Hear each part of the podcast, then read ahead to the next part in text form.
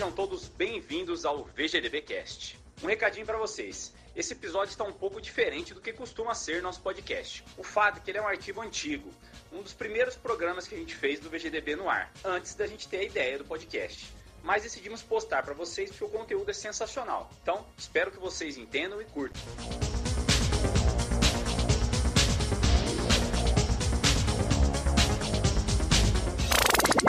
Produção e edição realizada pela Hood On, produção audiovisual.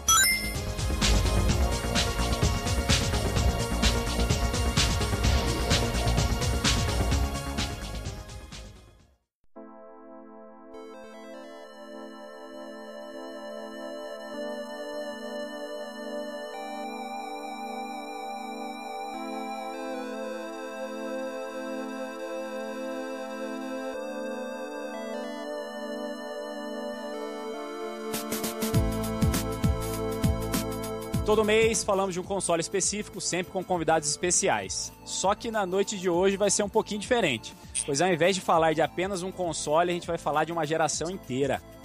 Vamos falar sobre os principais consoles da primeira geração dos videogames, fazendo um apanhado sobre como essa indústria que tanto amamos começou. Então, você deve estar pensando aí, né? A gente vai falar de consoles de todos os consoles da primeira geração e tal. Quais fizeram parte da primeira geração? Quais são esses consoles? Foram muitos. Começando pelo Magnavox Odyssey, primeiro console da história. Daí a gente passa pro Atari Pong, que é o primeiro console da Atari, que gerou uma infinidade de clones das mais diversas marcas. Com o sucesso dos Pongs, a Magnavox, que tinha criado já o Odyssey, criou também a sua própria linha de Pongs, com as mais diversas variações aí. Ainda tivemos a linha Coleco Telstar, que tem consoles incríveis, cheio de, cheio de badulacs.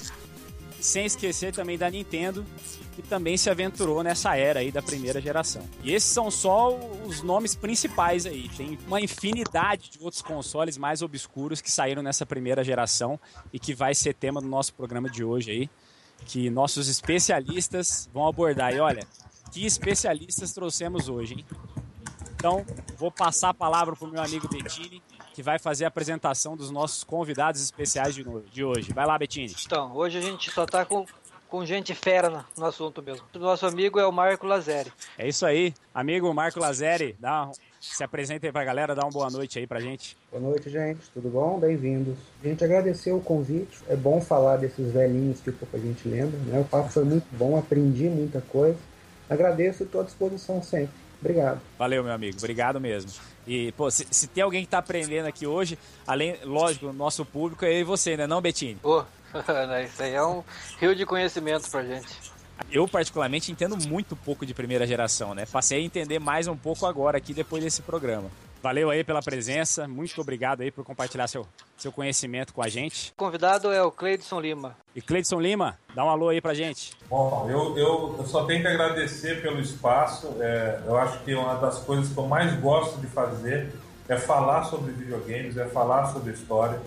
É, o, o Edson eu conheço há algum tempo, que nós somos da mesma cidade. Hoje ele mora em outra cidade, mas nós nos conhecemos em Campo Grande. Ele teve. É, o Edson conheceu minha coleção ainda quando não era museu do videogame, ainda eram a- umas prateleiras dentro de casa. É, e, e- e ele sabe um pouco da, do que eu percebo que é a, eu me tornei colecionador porque eu me tornei um pesquisador sobre videogames.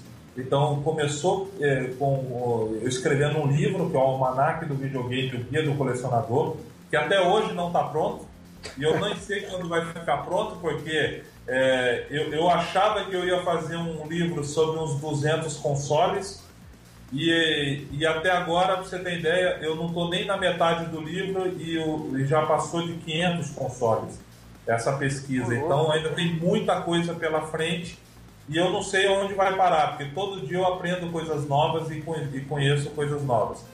E esse papo com vocês foi mais um aprendizado, mais uma coisa legal. É assim que eu digo, o, o Museu do Videogame, ele é um pouco a oportunidade que eu quero de, em cada lugar do Brasil, poder conversar cada vez mais com outras pessoas que gostam de videogames. É o que me motiva, é o que me diverte, é falar sobre videogame e conhecer um pouco mais. Então eu agradeço essa oportunidade e agradeço essa oportunidade também de conhecer mais gente que que gosta da mesma coisa que eu gosto. Valeu, meu amigo. O VGDB e o Museu do Videogame aí sempre, sempre foram parceiros desde o início, né? Aliás, tanto eu quanto você, a gente viu o projeto um do outro desde o nascimento aí, né? E com participação é, até ativa é, em cada um dos projetos. E, e o museu aí já está bombando no Brasil inteiro. É, parabéns para você pelo, pela sua iniciativa, pelo projeto fantástico que você criou. E, é isso aí, mais uma vez, muito obrigado, Cleidson, Lazeri, pela presença. Bettini, meu amigo, mais uma vez, muito obrigado aí pela força que você sempre dá pra gente. Lazeri que falou que é, tem mais jogos do que uma pessoa normal é recomendado. Assim, eu acho que desse grupo aqui não tem nenhum normalzinho, não. Acho que é todo mundo aqui pancada. É. Olha, eu, eu, eu sinto em concordar com você, viu? Mas é isso aí. The fun is back. Oh, yes, siree. It's the 2600 from Atari. It's the video system with classics galore. From Space Invaders to cars that roar. Bom, vamos começar então. Começar com o Cleidson, que foi o último aí que teve a palavra. Então, explica pra gente como é que foi esse seu primeiro contato aí com os videogames, começando coincidentemente com a primeira geração, né? Conta aí pra gente como é que foi. Bom, o, o, o, quando a gente, a, a gente fala sobre videogames, e fala sobre evolução de videogames, a gente acredita que é uma coisa meio nova, mas assim, para mim não foi tão novo, porque como eu comecei muito cedo, eu comecei com. O, o primeiro videogame que eu tive contato foi o telejogo Filco Ford de 1977, que é o, o, o considerado o primeiro console é, caseiro, né, feito no o console para residências feito no Brasil. É, e ele foi o que eu joguei pela primeira vez, que eu tinha por volta de 6 a 7 anos. Dali eu já sabia que eu, o que eu queria é, fazer dali para frente. Só que esses consoles eram muito caros na época. Quem acha que PlayStation 4 é caro, é, na época, é, comparativamente, um telejogo ele custava muito mais do que o custo um Play 4 hoje. Então é aquela coisa, você tinha um menino no bairro inteiro que teria, que tinha esse console. Na época era um amigo nosso, ele era filho de coronel do exército, que, que trouxe é, aquele console para ele e, e praticamente todo mundo do bairro ia jogar na casa dele. Então, quando eu joguei esse console pela primeira vez, eu fiquei fantasiado. Só que isso eu tinha de 7, 7 anos. Mas eu só fui ter o meu primeiro console, eu tinha de 13 para 14 anos. E foi como ah, colocou na apresentação, foi um, um CCE Super Game VG2800. Ele, ele é um clone do, do Atari, mas é, é, a vantagem é que ele custava menos do que a metade do, do que um Atari Polybox e, e, rodava todos os cartuchos. E era o que o meu pai podia comprar. Então isso, esse videogame, inclusive para mim, ele está na exposição, ele está no museu do videogame e para mim é o console sem dúvida o mais importante. Show de bola. E você, Lazeri, conta aí pra gente, qual foi o primeiro console aí da primeira geração que você teve contato? Como é que foi aí essa experiência? Um amigo meu tinha um telejogo Philco Ford também, o primeiro modelo, que tinha três jogos, né? E ele tinha isso e um CP300, e ele conseguiu sobreviver intacto a essa experiência traumática. é, é, é. E a gente ia na casa dele jogar. Na época eu já tinha um Atari, né? Que eu ganhei, eu tinha sete anos, se não me engano. E a gente ia na casa dele jogar o telejogo, que em relação ao Atari era bastante primitivo, porque primeiro não tinha cor, né? os jogos eram muito simples, só com aqueles dois diais na lateral do console. Mas ainda assim era muito divertido porque você jogava contra um amigo, né? isso é sempre bem divertido. Aí tem aquela, aquelas campeonatos de crianças, pessoas se alternando em volta, foi uma experiência bem, bem interessante. E eu tenho um também na caixa até hoje que tem um, um carinho especial por ele, um lugar especial na minha coleção. Legal, é, é engraçado, né? É, muitos de nós, como o Cleiton falou, naquela época era muito difícil ter acesso a esse tipo de aparelho. Então, é, a maioria começou a ter contato com videogame já na segunda geração, né? Com Atari 2600, principalmente. E eu, assim como você, eu também tinha esse lance de, de jogar o telejogo na casa de um amigo. Isso numa época que eu já tinha... Eu acho que eu tinha MSX em casa. Talvez até o Nintendinho. E mesmo assim eu achava legal jogar o telejogo com ele, cara. É, é, é engraçado isso aí, como um negócio que naquela época, assim, em relação a um MSX, imagina, extremamente ah. primitivo, ainda assim era extremamente divertido jogar, né? É, provavelmente deve ser bem isso que você falou mesmo, é, o fato de, de ser esse multiplayer, né? De poder jogar com, contra o seu amigo aí, que acaba tornando tudo mais, mais legal. E você, Bettini? Teve algum contato com o console da primeira geração? Cara, um amigo meu tinha um. Só que eu não lembro se era Telejogo 1, 2, é, era Pong, né? É um amigo meu que infelizmente faleceu quando a gente era novo. Mas eu, eu lembro vagamente, assim, devia ter 6 para 7 anos, ia na casa dele. Só que daí na época eu tinha o CCE, o 2800, então a gente não ligava muito pro, pro Pong dele e ia mais em casa brincar do que com ele. É isso aí. Vim para mostrar Odyssey. Você sabe o que é Odyssey? Odyssey é um novo e fantástico videogame da Philips. Pode ser ligado num televisor como o seu. É programável e vem com tudo o que você precisa para jogar. Inclusive um teclado alfanumérico. É realmente notável. Dezenas de jogos com muita ação e emoção. Jogos esportivos, educativos, estratégicos e os incríveis jogos de ação. Todos capazes de surpreender a sua fantasia. E muitos outros jogos virão. Não esqueça, Odyssey, o videogame da Philips. Vamos começar aqui a falar dos consoles especificamente, né? Vamos lançar a primeira pergunta aí pro Lazeri. Lazeri, vamos começar sobre o Magnavox Odyssey, que foi o primeiro, né? É, não necessariamente o mais significativo, mas foi o primeiro de todos. E conta aí um pouco pra gente sobre como o Ralph Baer, que é o criador, como que ele teve a ideia do aparelho e tal, e como que ele foi recebido pelo público quando do lançamento dele. Pois é, esse é um negócio curioso. O Ralph Baer ele era um engenheiro eletrônico, né? E ele teve uma ideia de criar uma expansão para televisão. A primeira ideia dele era criar um aparelho de televisão que lançasse jogos mas ele achou depois mais interessante, mais fácil criar um, um, acessório, né? E passou seis anos da vida dele desenvolvendo esse protótipo, que ficava dentro de uma caixinha de madeira marrom, e ele chamava isso de brown box, né? De caixa marrom. E ele, como eu falei, ele ficou seis anos com isso, e o primeiro protótipo ficou pronto em 71. E ele levou em uma série de fabricantes para tentar levar isso para frente, para ser comercializado. E procurou o que na época era a maior fabricante de eletrônicos dos Estados Unidos, o equivalente hoje a uma Sony ou uma Samsung, que era a RCA.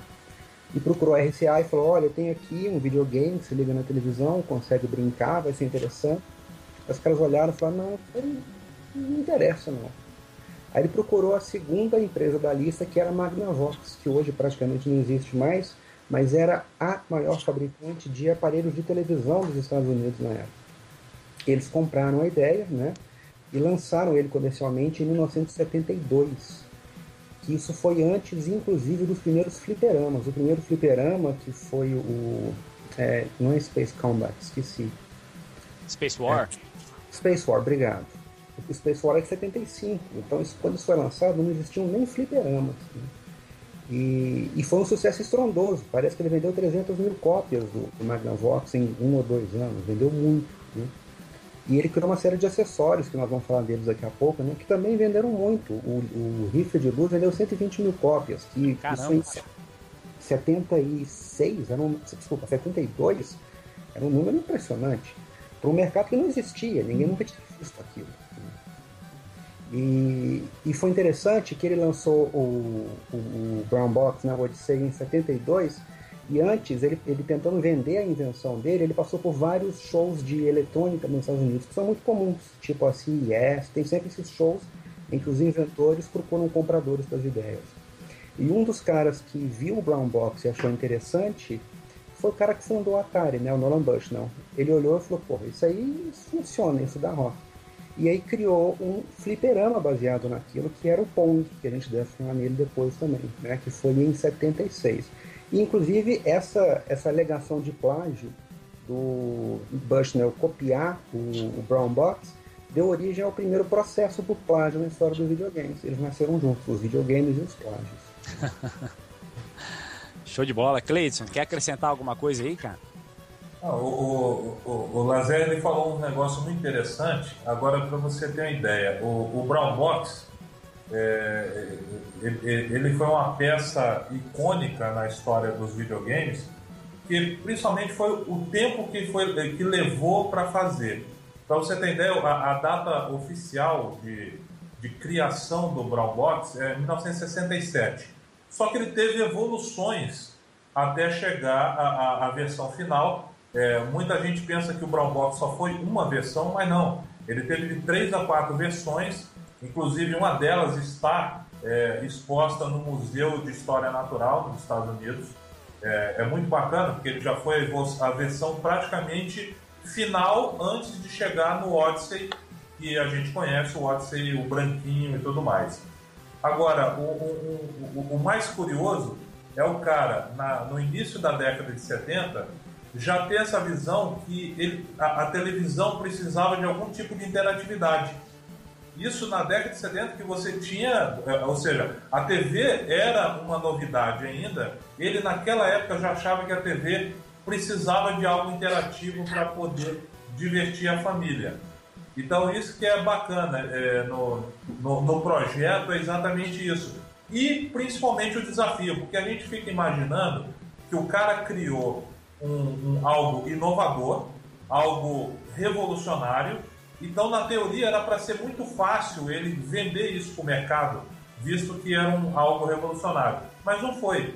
foi é, toda essa história que o Lazer contou da RCA com a Magnavox e tudo mais, é, foi muito difícil, foi muito é, traumático isso para ele, porque os caras, na verdade, mesmo a Magnavox que comprou a ideia, ela não estava interessada no Odyssey ela na verdade estava interessada em vender mais TVs. Tanto é que ela teve um erro de marketing que foi bem interessante. É, ela começou a colocar de uma forma que para você rodar o Odyssey você precisa ter TV Magnavox.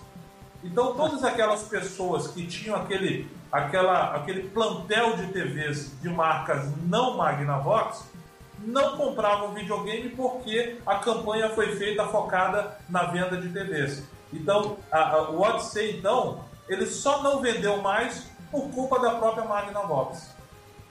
Que beleza, hein? Pô, não, não sabia dessa, dessa furada deles, não, viu? Do ah. negócio do lance das, das TVs. Desculpa, te atropelei. Não, manda bala aí, Lazério. A Vox chegou a vender um televisor com o Odyssey embutido dentro. Pô, que maneira. É. Então, então, além de ser o primeiro videogame, foi o primeiro videogame, a primeira TV com videogame embutido da história também. Exato. Sim, essa TV, inclusive, é extremamente rara. Eu, eu acho que eu só vi umas duas ou três no eBay em toda a história para vender. Eu não, eu não vi mais do que isso, mas é, realmente é, um, é, é, uma peça icônica que é, é essa TV com, com o Magnavox embutido. O, o Magnavox Odyssey chegou a ser lançado também na Europa, porque a Magnavox era forte lá, né? Sim ele foi vendido em boa parte dos países europeus, tem versões é, oficiais, né? Uhum. É, na França, na Itália, na Inglaterra, em alguns países da Europa Oriental também, se não me engano, chegou na República Tcheca, uns dois ou três países. Né? Vendeu pouco, mas vendeu um número significativo. Porque, é, em comparação com os Estados Unidos, a Europa era um continente muito mais pobre. Né? E você não tinha essa história de televisão para você ligar um videogame. As casas tinham uma televisão pequena e olhe lá, a Europa estava bastante empobrecida. É, é, até curioso, a gente estava discutindo isso outro dia num grupo de amigos, como que no Japão os jogos eram lançados em cartuchos, que eram caros, e na Europa os jogos eram lançados em fita cassete, que era barata, porque a Europa era pobre. A Europa não tinha dinheiro para brincar com essas coisas. Então não foi um fenômeno de vendas, não, mas foi lançado. É, gente... um, um, fato curioso, Edson, desculpa te interromper. Não, manda bala, fiquem à vontade. É que, na, é, é, que na Europa, assim, como foi muito tímida a venda do, do Odyssey na Europa, que na verdade a, a Magnavox sempre teve uma parceria muito próxima com a Philips na, na Europa. Mas é, mesmo assim foi muito tímida a venda de videogames. Mas só que algumas empresas na Europa elas começaram a criar clones do, do Odyssey é, para poder vender. Na verdade, assim, é, é, venda, ou seja, uma fabricação é, oficial e licenciada só foi feita pela, pela ITT é, Schaub, que é a Schaub Lawrence, que é uma alemã, que ela fazia um console é, é, autorizado pela Magnavox americana. Só que tinha uma empresa é, na Espanha que ela começou a vender um console com o nome de Overcall, que era muito parecido com o Odyssey. Os, os controles, inclusive, eram idênticos, só o console que era um pouquinho diferente, mas era uma versão não autorizada, ou seja, quando a história de clonagem de consoles já começou logo no Odyssey de 1972. Olha só. Reserva de mercado deles? Sim, lá na Espanha eles já começaram a vender é, é, já o Overcall já como um clone né, que aceitava os, o, o, não era nem cartucho, né, eram placas de circuito né, que imitavam os jogos e, e, os controles eram idênticos. Então o aparelho ele tinha pequena, uma mudança é, para não ter um processo direto de, de, de, cópia total, mas por dentro era exatamente a mesma coisa. Então eles tinham essa, é, essa clonagem de aparelhos, não vendeu muito, obviamente, no, é, é são raras, mas tanto na Europa e até mesmo aqui na Argentina, no nosso vizinho argentino, nós tivemos uma clonagem de um aparelho que, inclusive, esse aparelho já está. A gente recebeu uma doação para o Museu do Videogame desse aparelho, que é um, é um Panoramic Telenet, que ele é, um, é como fosse um, um Odyssey de, de maleta, que também é, foi vendido aí no nosso país vizinho. Show de bola. Tô pensando aqui, provavelmente na Europa, o, Bettini falou aí da reserva de mercado, né? É, eu acho que lá não deve ter sido isso, né? Lá talvez tenham feito os clones pensando mais na questão financeira mesmo, né? É, uhum. Tipo, querer fazer um console para é, atingir um público com, com, um preço mais baixo. E talvez naquela época a, a parte jurídica, assim, de processo fosse na Europa fosse meio lenta e os caras lançaram sem se preocupar com isso. Vocês sabem ou não? Da razão pelo qual nasceram os clones lá na Europa? Desculpa, o Odyssey é muito fácil de copiar porque ele não tem nenhum circuito dedicado, ele não tem microprocessador e principalmente ele não tem chips próprios, né? Ele é uma placa 100% analógica, só com componentes de bancada. Ele só tem transistor, só tem resistor, só, só coisas que você compra que qualquer um compra em qualquer loja de eletrônica. Então é muito fácil piratear um console desse, não tem nenhum trabalho especial. Não, mas é assim, medo de processo zero, né? Naquela época eu acho que não existia nenhum risco de chegar a notícia na Magnavox. Né? Mas é isso aí. É, com base nisso, a gente imagina o, o quão obscuros são esses consoles, né? Deve ser muito raro de encontrar um desses hoje em dia. Porque, além da vendagem baixa, é, não deve ter quase tido marketing em cima e tal. Ok, Atari, let's see your best pitch. You're out, Rose. I quit soccer to play Atari. O Lazere falou aí do, do lance do, hard, do hardware, né, do, do Odyssey, que é bem diferente do padrão que a gente conhece, né? Isso já remete para nossa próxima pergunta, que vou começar com o Cleidson. Cleiton, explica pra gente um pouco como é que funcionava o, o Odyssey, né? E como eram armazenados os jogos, né? Você já, já comentou que não eram cartuchos, na verdade, né? É, explica pra gente essa, essa parte de hardware, tanto na parte de eletrônica, como também do, do, funcionamento prático, né? Como é que era jogar ele, como é que se jogava no Odyssey. O, o, o mais engraçado, que assim, é, é o, o Odyssey ele foi o primeiro, ele é o tataravô de todas essas gerações de videogames. Mas o mais interessante é que tanto o Ralph quanto a própria Magnavox não tinha a menor ideia do que eles estavam realmente vendendo. Só para você ter ideia, o videogame, ele, o Odyssey, ele não era vendido pra, é, como fosse o ator principal da jogatina. Ele era um complemento para jogos de tabuleiro que eram vendidos junto com o jogo. Então é, é, é, é muito interessante quem, quem tem um, um, um, Odyssey completo e recebe ou vê pela primeira vez um Odyssey, ele parece que ele está recebendo um, uma coletânea de jogos como fosse o War, como fosse um banco imobiliário, é, o jogo, você encontra pecinhas, jogos de dados, jogos de carta, então tem um kit completo de elementos de papel, de tabuleiro, que você joga interagindo com a TV. Então você vai jogar um determinado jogo de carta, então aquelas marcações que, que, que você deveria fazer analogicamente, você faz na TV. Então o Odyssey ele, ele chegou com o papel de auxiliar e não como um papel de videogame, ou seja, de um aparelho eletrônico é, autônomo, digamos assim. E exatamente por isso ele não tinha muita complexidade. Como o, La, o Lazeri muito, muito bem comentou, ele era extremamente simples.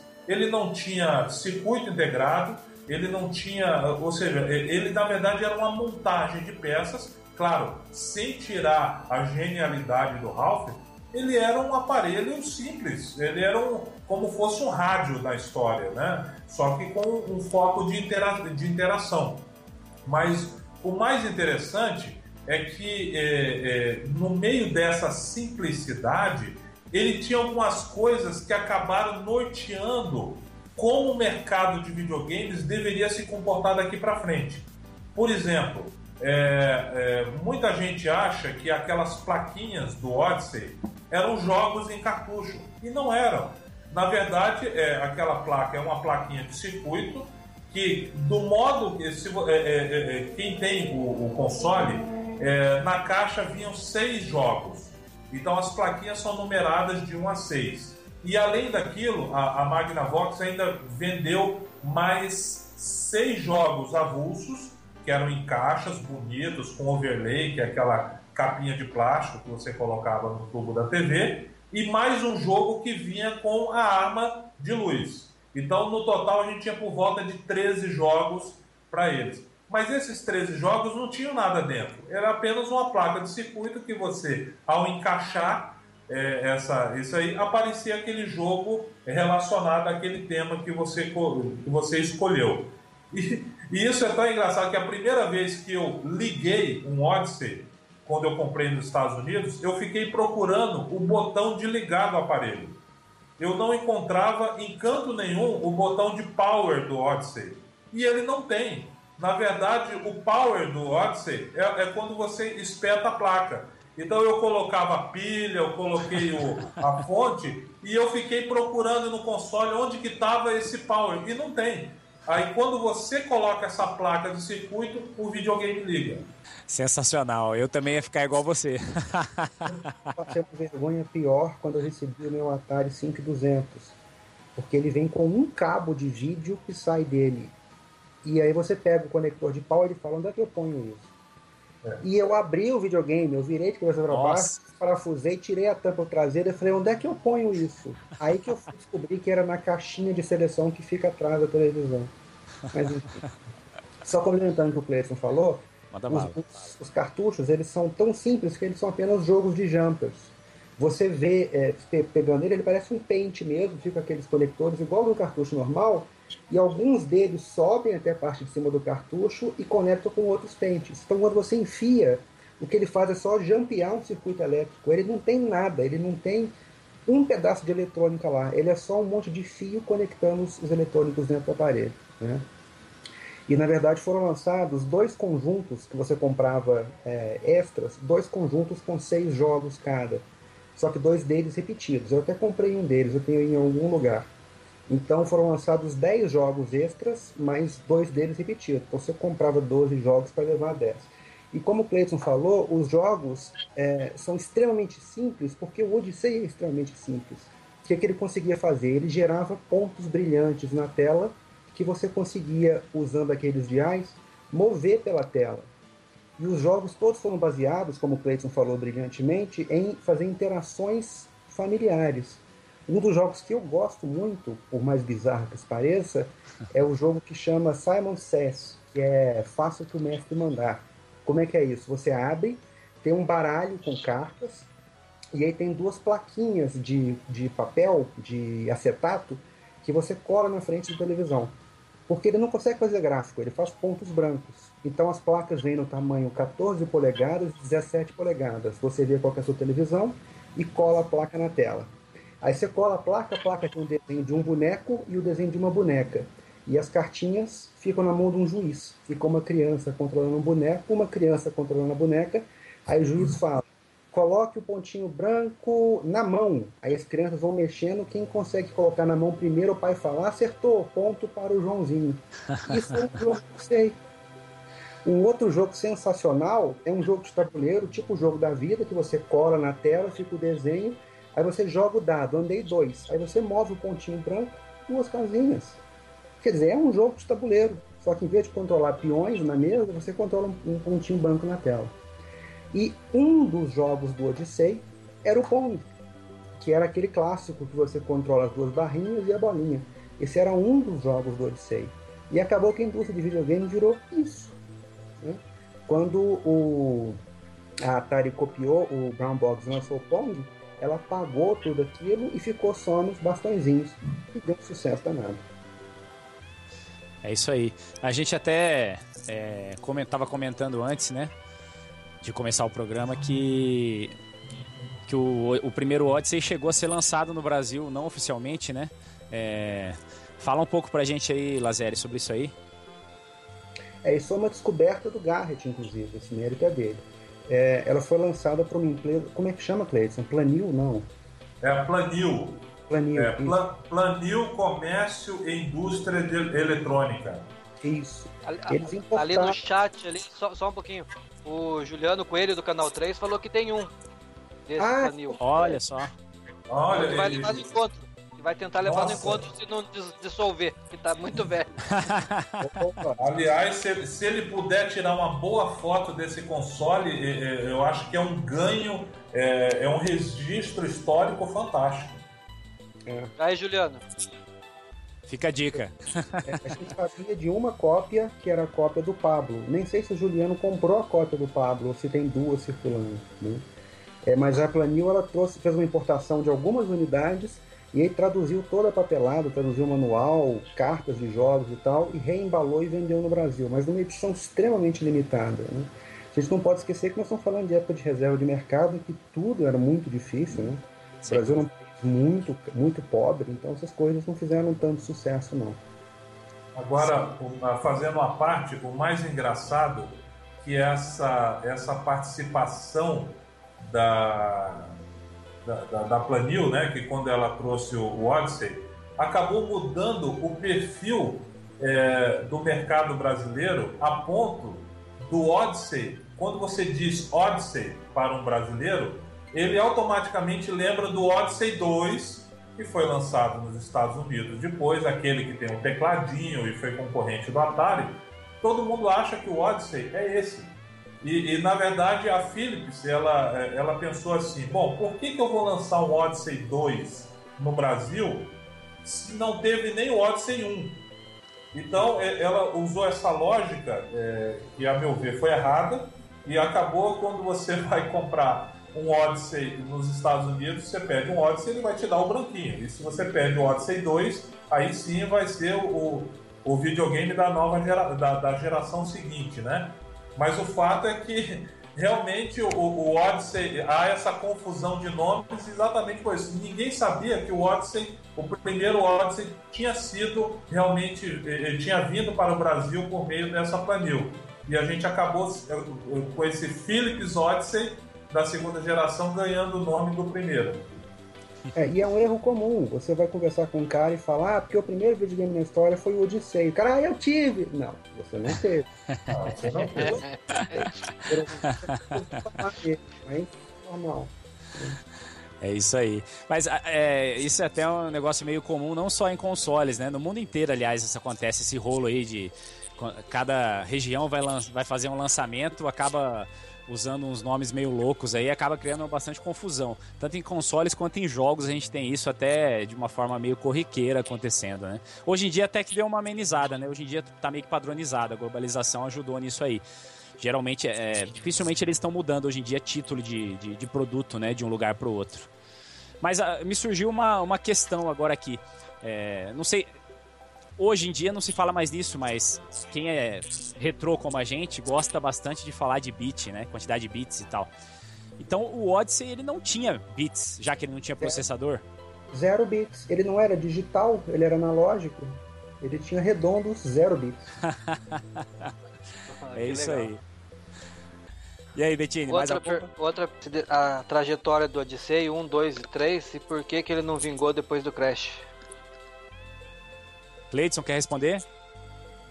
É, é, essa pergunta é até muito simples de responder, porque é, o, o, Odyssey ele, ele parou exatamente no Crash, porque é, imagina a, a, a Magnavox ela nunca foi realmente nem a Magnavox nem a Philips elas não eram empresas é, focadas em videogame.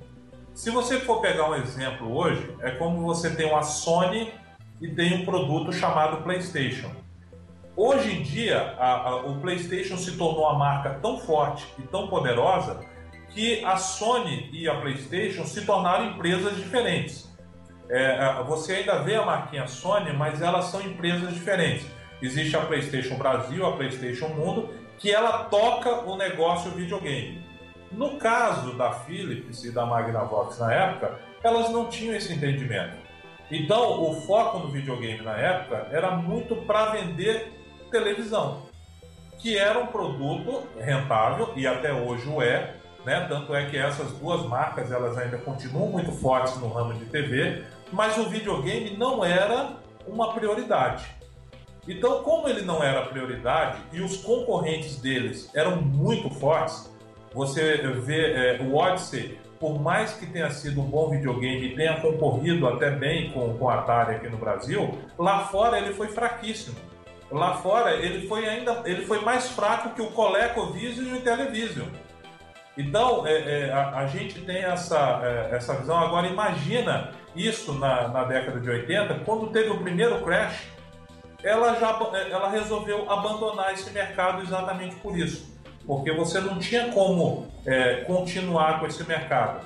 É, é, a, eles sobreviveram muito bem é, enquanto estava aquela era Pong, ou seja, que depois do Odyssey nós tivemos uma sequência de Pongs da, da linha Magnavox mas chegou um ponto que não tinha para onde evoluir e com a rejeição do mercado e com o crescimento dos computadores no mercado norte-americano, eles não tinham como produzir mais e por isso que eles abandonaram.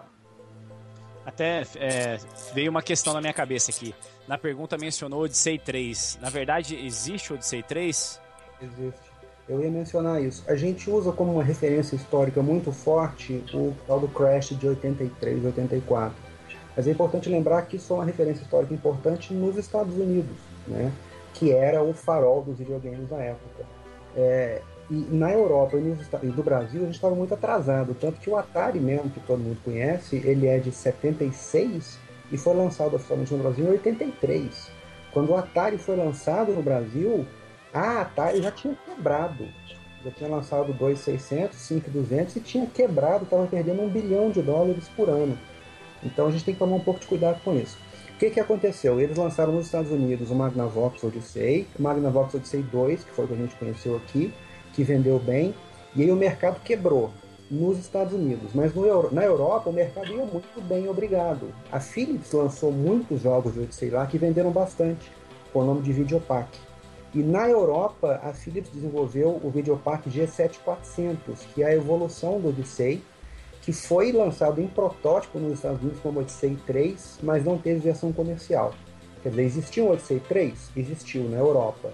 Foi um protótipo que nunca chegou nos Estados Unidos, mas existiu. Ele era um Odyssey com gráficos de fundo, imagens em alta resolução e gráficos bem melhorados. É um videogame bem interessante, mas não teve lançamento comercial nem no Brasil nem nos Estados Unidos. Ele era retrocompatível com o Odyssey 2? Sim, inclusive os jogos de Odyssey 3, a maior parte deles, se você colocar no Odyssey 2, você consegue jogar, o que é bem interessante. Tem muitos jogos de Odyssey 2 que quando você coloca no 3 você tem telas de fundo de alta resolução, desenhos, coisas bonitinhas, que você pode jogar em qualquer um deles. Boa parte dos jogos mais tardios, que inclusive foram lançados no Brasil, eles têm gráfico melhorado que o Odyssey 3, né? Só que a gente nunca chegou a ver. É até é recentemente esse, esse console apareceu no Mercado Livre, cara. Eu fiquei, fiquei bastante curioso a respeito dele, comecei a, a, a pesquisar. E ele, ele, é, ele tem uma carcaça assim, até parecida com o Odyssey 2, só que bem mais robusto, né? É. foram lançadas umas duas ou três versões dele. Teve o G7400 da Philips, a Jopac lançou um chamado Jopac Pre, né, Jopac Mais, e teve mais uma outra que eu não vou lembrar. Ele vendeu relativamente bem. Sim, sim. O, o deixa eu até complementar. É, é, a Philips, que até então tinha, ela detinha toda essa, essa criação na Europa, é, chegou um ponto que começaram outras marcas a também criar os seus consoles baseados na plataforma é, Odyssey. Então, inclusive a Schneider, é, a Schneider e, e, tinha uma, uma outra empresa, deixa eu lembrar o nome aqui, ela, eles lançaram até versões, a, a Radiola, que era italiana, eles começaram a lançar versões do Odyssey já com o monitor embutido.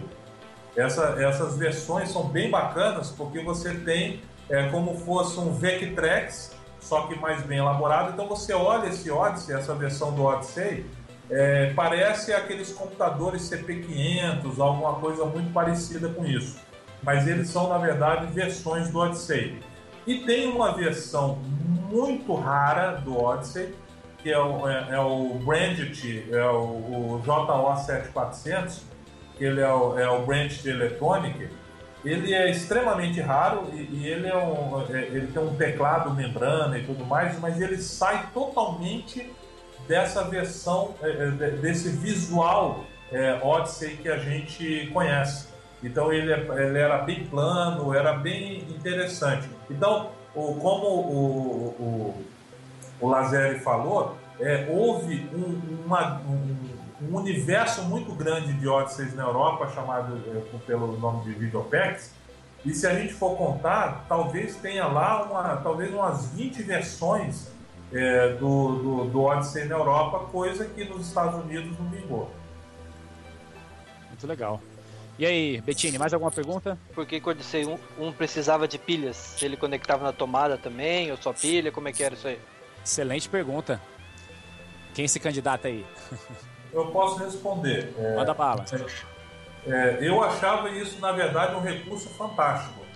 Porque é, esse, esses consoles eles precisavam de pouca energia.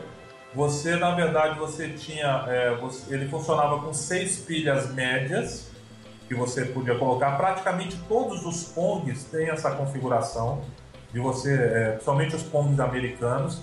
Isso te dava uma facilidade, e isso é, é até explicável na época, é, porque, gente, é, hoje nós vemos nas nossas casas, você tem uma parede que você tem lá cinco, seis tomadas, se não mais. Só que na época, você tinha numa casa americana uma tomada e olhe lá. E essa única tomada era usada muitas vezes só para aquela TV. Então, o que, que a indústria imaginou? É, se, eu, se eu coloco esse aparelho para consumir energia, em que tomada que eu vou colocar isso? Então eles eh, já criaram os aparelhos para funcionar a pilha e ele funcionava muito bem e a autonomia deles é bem grande. Se você for ligar um Pong da época, ele passa dias com aquela, com aquela, aquele conjunto de pilhas tranquilamente.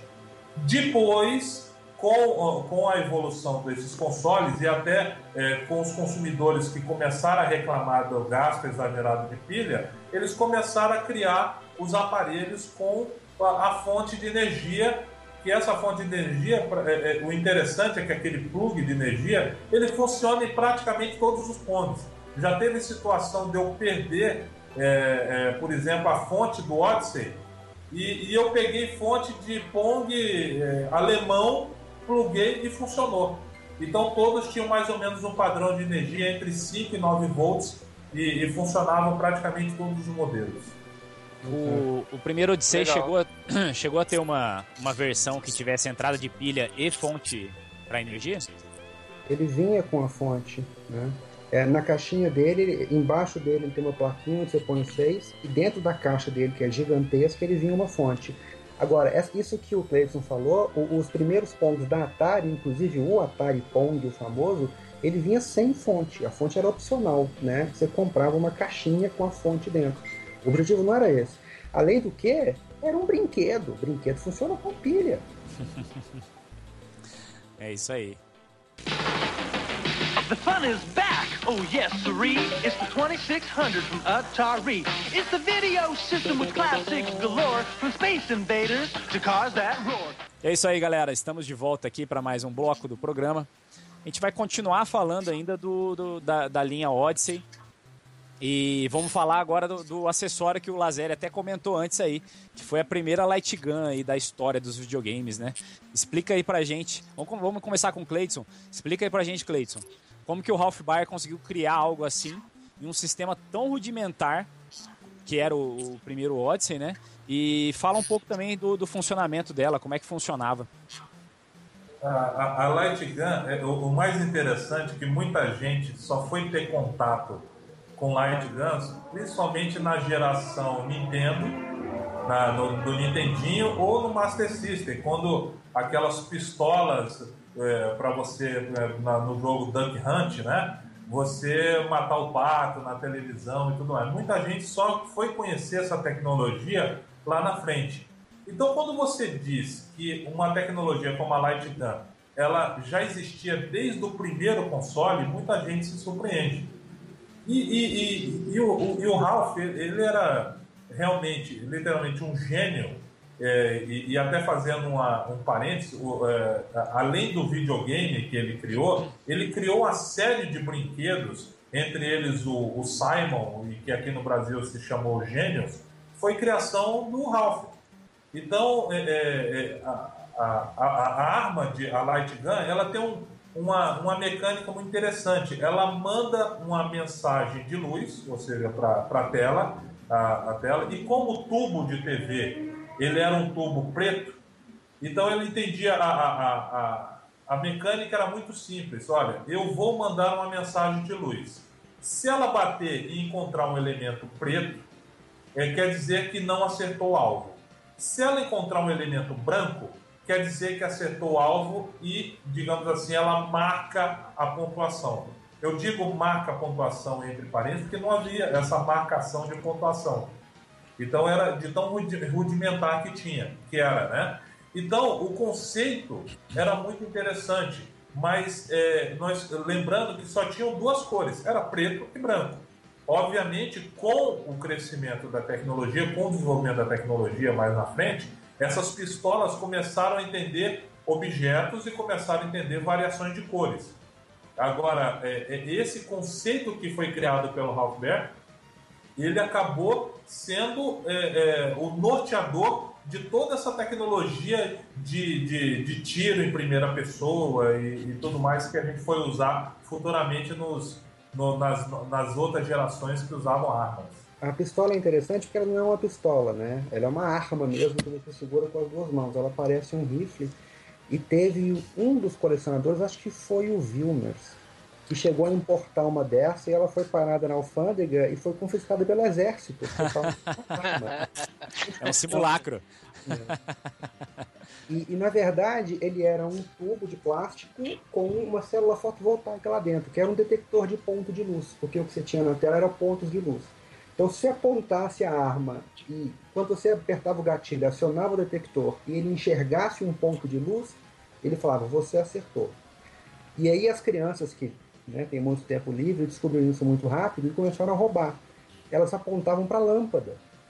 Então, tava lá o negócio na tela, você apontava para a lâmpada, dava um tiro, ele identificava a luz e falava: Você acertou. Então, os cheats também começaram com o primeiro videogame da história. Muito legal. Ó, o, o, lance dos cartuchos do, do Odyssey 3 rodarem no 2 é porque tinha duas versões gravadas no mesmo cartucho ou, o cartucho funcionava de alguma outra forma? Como é que era isso? Você sabe isso, Lazer? Sei. Os jogos, eles tinham o, o software compatível com o Odyssey 2 e extras do Odyssey 3. Como eu falei, tipo tela de fundo. Então você tem um jogo de corrida bobo, tipo aquele primeiro que vinha o Interlagos, que ficava aquele aquele negocinho com os carrinhos correndo. Você colocava no Odyssey 2, ficava só aquilo. Colocava no Odyssey 3, atrás aparecia uma tela com pessoas sacudindo bandeirinha, desenhos coloridos, tudo dando um exemplo. Né? Então, vários jogos são isso, são para Odyssey 2 e com o tal do Enhanced, né, melhorado para Odyssey 3, com uma experiência melhor.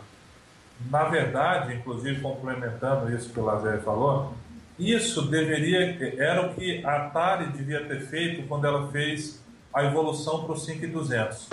Eles, eles resolveram mudar totalmente o, o, né, a entrada de cartucho e todo aquele legado de jogos do 2600 foi jogado fora. Ou seja, você não tinha como evoluir é, e, e, eles iam utilizar exatamente esse conceito do Lazer falou. Ou seja, você tinha os jogos já consagrados e você tinha alguns extras que acabavam por meio do, do hardware do 5200 sendo interpretados.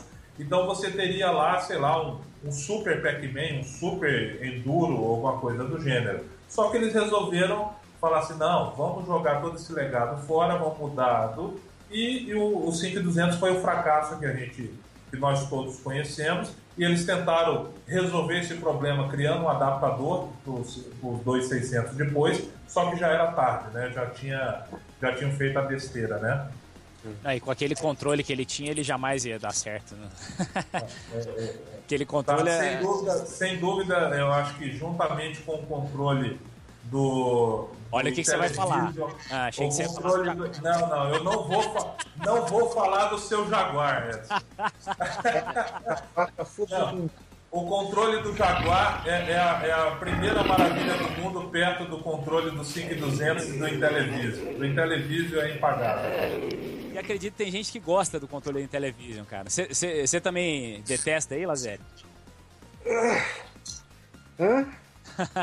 ó, ó, só, só fazer, um, só fazer uma, um adendo. É, eu coloquei o Intellivision para rodar no Museu do Videogame o controle dele durou seis horas. Nossa. Para arrebentar totalmente. Então, realmente era um controle horroroso. Não, não dá. Não dá, não. Aí, o, próprio, o próprio Nando falou que o, que o conserto desse controle é, é dificílimo de fazer. Você tem que jogar um, um negócio de prata lá dentro. Ele, ele me deu uma explicação lá. Eu falei, nossa, o que, que os caras tinham na cabeça de fazer um negócio desse, né? Pois é, a gente não pode esquecer que esses caras estavam criando as grandes maravilhas do mundo e criando as grandes cagadas também. Né? É verdade. Você pega, a gente estava falando do Channel F, que é, o controle, que é o console que eu tenho um carinho enorme. Você pega um controle de Channel F na mão e fala assim, porra, o que, que esses caras estavam pensando? Que ele é uma alavanca que você gira para um lado, para o outro, puxa, empurra e move. Você fala, gente, de onde que eles tiraram isso? Não, é que eles inventaram o joystick. Foi o primeiro joystick da história. Então a parte chata de você ser o cara que está inventando tudo é que as cagadas são todas suas. É isso aí. É, era o laboratório, né? Exato. É, primeira e segunda geração foram os laboratórios aí dos videogames. E que bom que, que, que eles tiveram essa oportunidade, né? De, de fazer bastante cagada para melhorar depois, né? alguns, alguns não aprenderam, né? Alguns não aprenderam, mas boa parte aí aprendeu a fazer a lição aí. Bom, vamos voltar para nossa pauta aqui, que a gente entrou num mega off-topic agora aqui. vamos voltar para a primeira geração. Então, a gente até já comentou de, de alguns consoles que a Magnavox também lançou na linha Odyssey, mas fora dessa de Odyssey 1 e 2, né? E o 3 também. É, vamos falar desses consoles agora, que, que foram os consoles estilo Pong da Magnavox onde eles lançaram uma infinidade de aparelhos, né? Então, vamos começar com o Cleiton. Cleiton, explica pra gente aí como funcionavam esses consoles e quais eram as diferenças de um console é, de um pro outro da série, né? Que, sei lá, saíram uns 15 consoles dessa série do Odyssey. Explica pra é. gente aí e fala daqueles que mais se destacam, assim, aqueles que têm as características mais interessantes. É, eu posso até falar com um pouco de intimidade, que eu tenho todos eles. Eu tenho todos, todos esses Odysseys que foram lançados é, na, na, geração Pong, e, e, é, e, é, muito interessante isso, porque é, imagina só, nessa época dos Pongs, não tinham jogos diferentes. Você, você tinha, na verdade, um ou outro console que era modificado, né, que tinha alguns jogos diferentes, mas, gente, é, foi um período fantástico do ponto de vista de colecionador de consoles, que sou eu, mas foi uma era de ouro, porque é, os caras só tinham. Ele, a chance deles convencer o consumidor era por meio do visual do console e não do jogo. Porque o jogo era um chip que era vendido a rodo é, e, qualquer um poderia comprar esses chips. é, é por isso, inclusive, que você encontra tanto tantos pongs homemade, né, aqueles que feitos em casa, é, no mundo inteiro. Então eu digo que a, a era Pong, é, o meu sonho é, é, ter o máximo possível de Pongs, porque para mim realmente foi a época de ouro da produção de consoles no mundo inteiro. Inclusive, a, a, a, eu estou até acompanhando um, um, leilão no eBay de um console da União Soviética, que eu estou participando do leilão, que ele é feio demais, mas é da União Soviética. Então eu preciso ter isso, eu preciso ter isso na coleção. Agora, voltando aos Pongs do Odyssey, o primeiro Pong Odyssey, de, ou seja, que depois da, do, do Odyssey, ele foi lançado em 75, que foi o, o, Odyssey 100, ou seja, três anos depois de ser lançado o Odyssey, ele foi lançado o Odyssey 100. Ele era um vermelho, meio laranja, alguma coisa assim. E o interessante que é, é, isso que eu acho bacana, você você estava jogando Pong, né? Você jogava o, o Pong lá. Então, se você fizesse ponto, você tinha que marcar manualmente ou seja, mecanicamente no console você tinha como fosse duas hastes, é, como fosse marcar o jogo de truco. Ou seja, no jogo de truco você tem que ir subindo, você ah, foi gol meu, então você ia lá no console, pegava e subia a alavanquinha para dizer que você fez um ponto. Então não tinha nada, é, digamos assim, uma marcação digital desse ponto.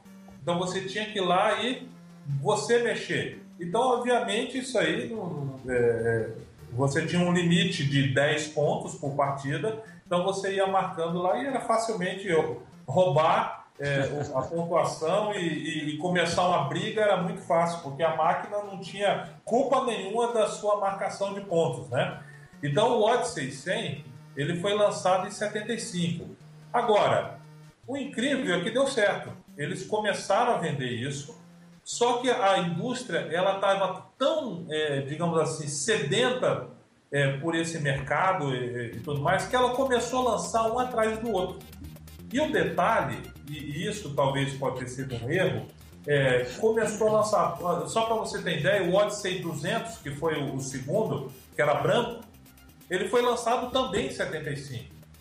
Então ele, chegou depois de um, poucos meses, né? Ele, ele começou é, ele ainda continua com placar mecânico, mas agora o, esse console ele permitia quatro jogadores. Ele não tinha, você não tinha dois jogadores, você podia até quatro jogadores. E é estranho que é, é você podia, você tinha participação, né? todo mundo tinha que jogar no mesmo console. Você imagina como que era isso? Então você não tinha quatro controles, era todo mundo ali espremidinho naquele console para você é, jogar, né? Mas ele, de certo, era mais trambolhão, né? É, é não, é, é, não, todos tinham o mesmo tamanho. Eles são, ah, é? meio, trambo, é, eles são meio trambolhudos mesmo, mas a única diferença dele é que ele permitia quatro pessoas e ele tinha um jogo a mais, que era um Smash, que era como fosse o nosso futebol. Então, além do Pong, você tinha um futebol junto, né?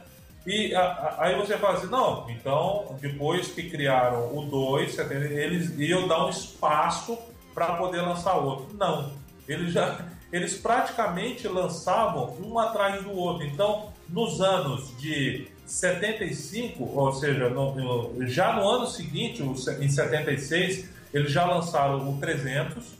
Em 76 eles lançaram a versão 400.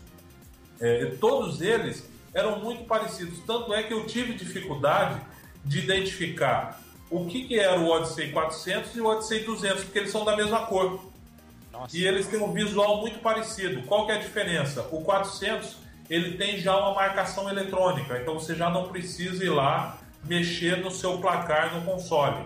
O 500, a versão 500 do, do Odyssey, foi lançado também no, no ano de 1976. Vocês perceberam? De 75 para 76, foram lançados praticamente cinco, seis consoles, um quase, atrás do outro. Quase um por semestre.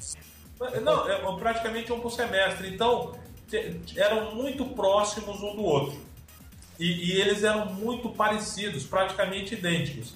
E isso acabou prejudicando um pouco as vendas, porque o consumidor ele já não via mais digamos assim, uma vantagem para poder fazer essa troca de console. Agora, você imagina, hoje em dia a gente reclama que o Assassin's Creed tem jogo que é lançado todo ano.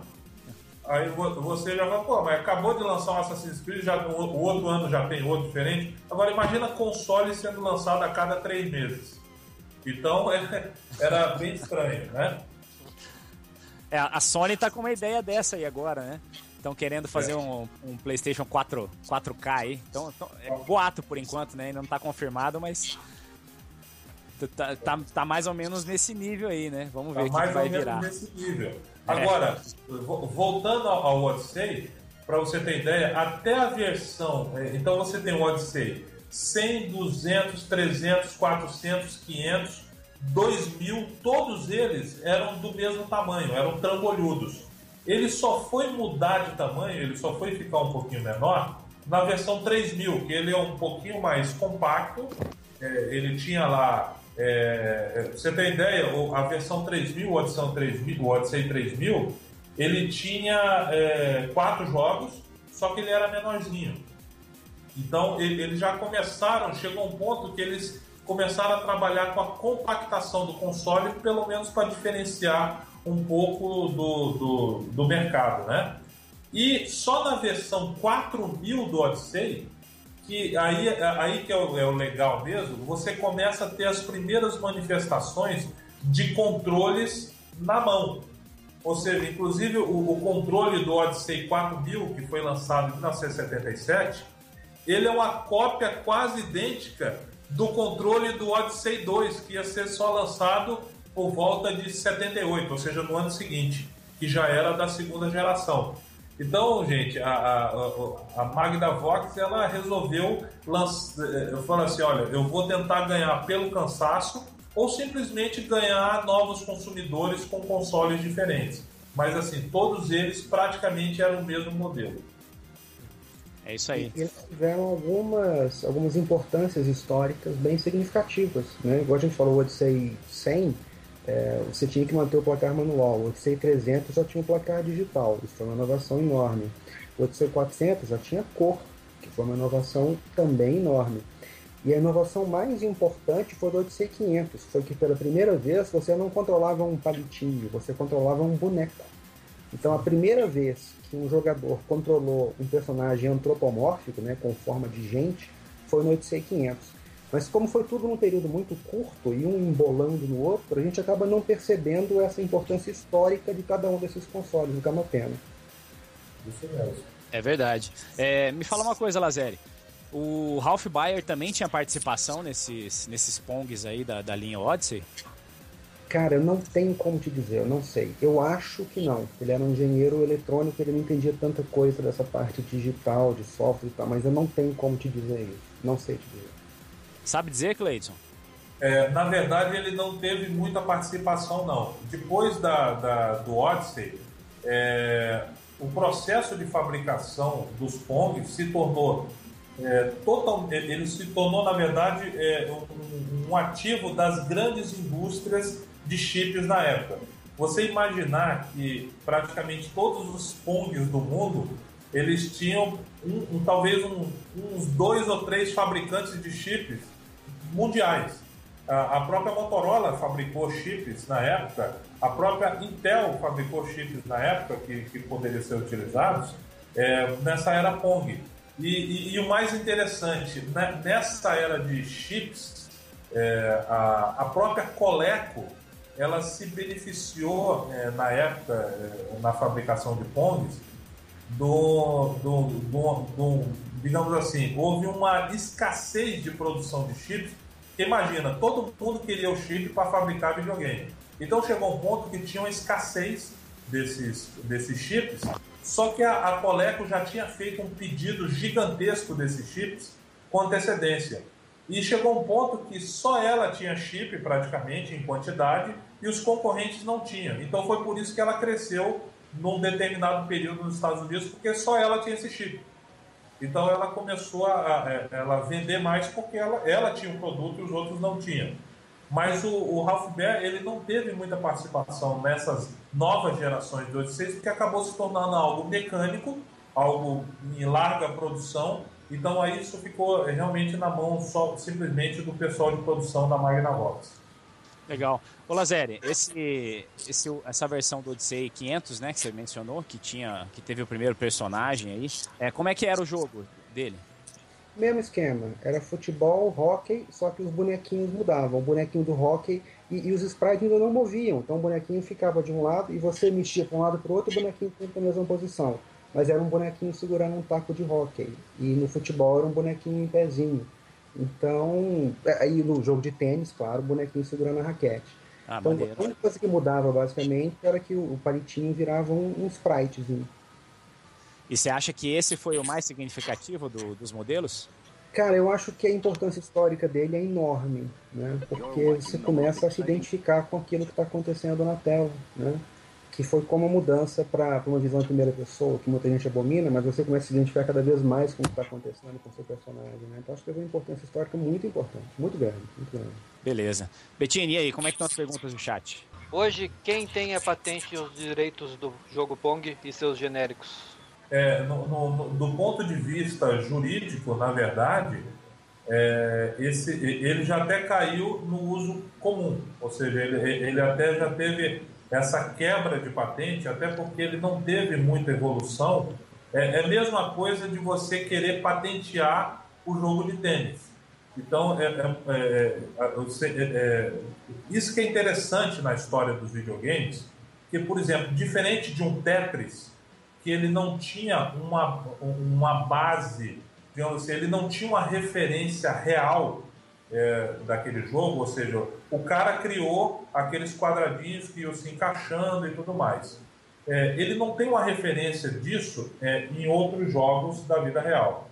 Já o Pong é, é, foi muito interessante que ele, ele na verdade, ele veio de uma ideia do Tennis for Two, que é considerado é, o primeiro jogo é, eletrônico, né, que, é, que foi pelo William Hightbutton, né, que, que o cara na verdade usava um, um computador enorme para poder, né, é, ele, ele usava um computador enorme para gerar um jogo. Então, é, o, o Pong, na verdade, se, se for do ponto de vista jurídico, ele não tem por que ter uma, um- uma criação, uma licença ou algo do tipo, porque ele tem obrigatoriamente uma referência com o jogo real, que é o jogo de tênis. Então você, você é a mesma coisa que fala assim, olha, você não pode mais fazer um jogo de futebol porque eu criei um jogo de futebol na época do Atari. Então, na teoria, você não pode criar, sei lá, o FIFA 2016 porque eu criei um jogo de, de, de futebol lá atrás. Então, por isso que não tem essa, essa obrigatoriedade de licença, como é, por exemplo, o Pac-Man, o Mario, entre outros personagens.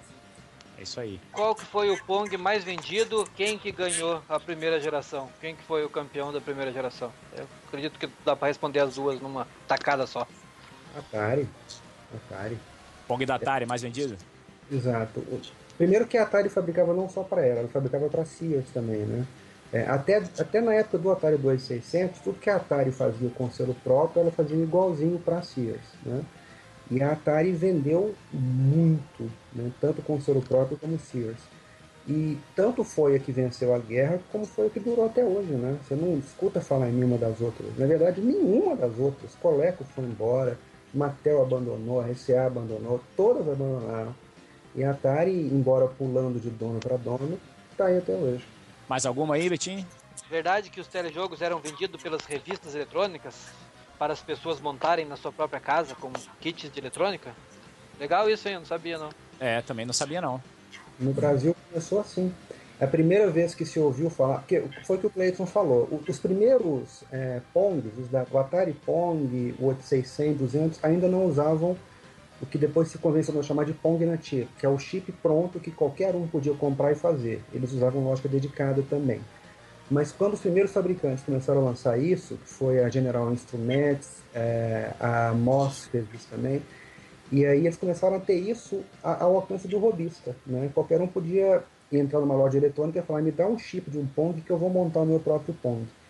E aí no Brasil, a única forma de você ter isso por um tempo longo foi pelo serviço de eletrônica. A Nova Eletrônica publicou um esquema desse para você montar o seu próprio. E os Pongs comerciais no Brasil foram surgir um pouquinho depois disso. Também baseados no mesmo esquema do Pong na chip, mas feito pra gente como eu, que não consegue segurar um ferro de solda sem se queimar inteiro. É isso aí, muito bom. É, eu, eu sou desse tipo aí que o Lazeri falou. Se eu inventar de fazer um negócio desse, é perigoso eu construir uma bomba e não construir o console. Eu falei que eu só não boto fogo na minha casa porque não só chama daquilo, porque se sair eu botar no fogo. é, é bem isso aí. Odyssey é um novo e fantástico videogame da Philips. Pode ser ligado num televisor como o seu.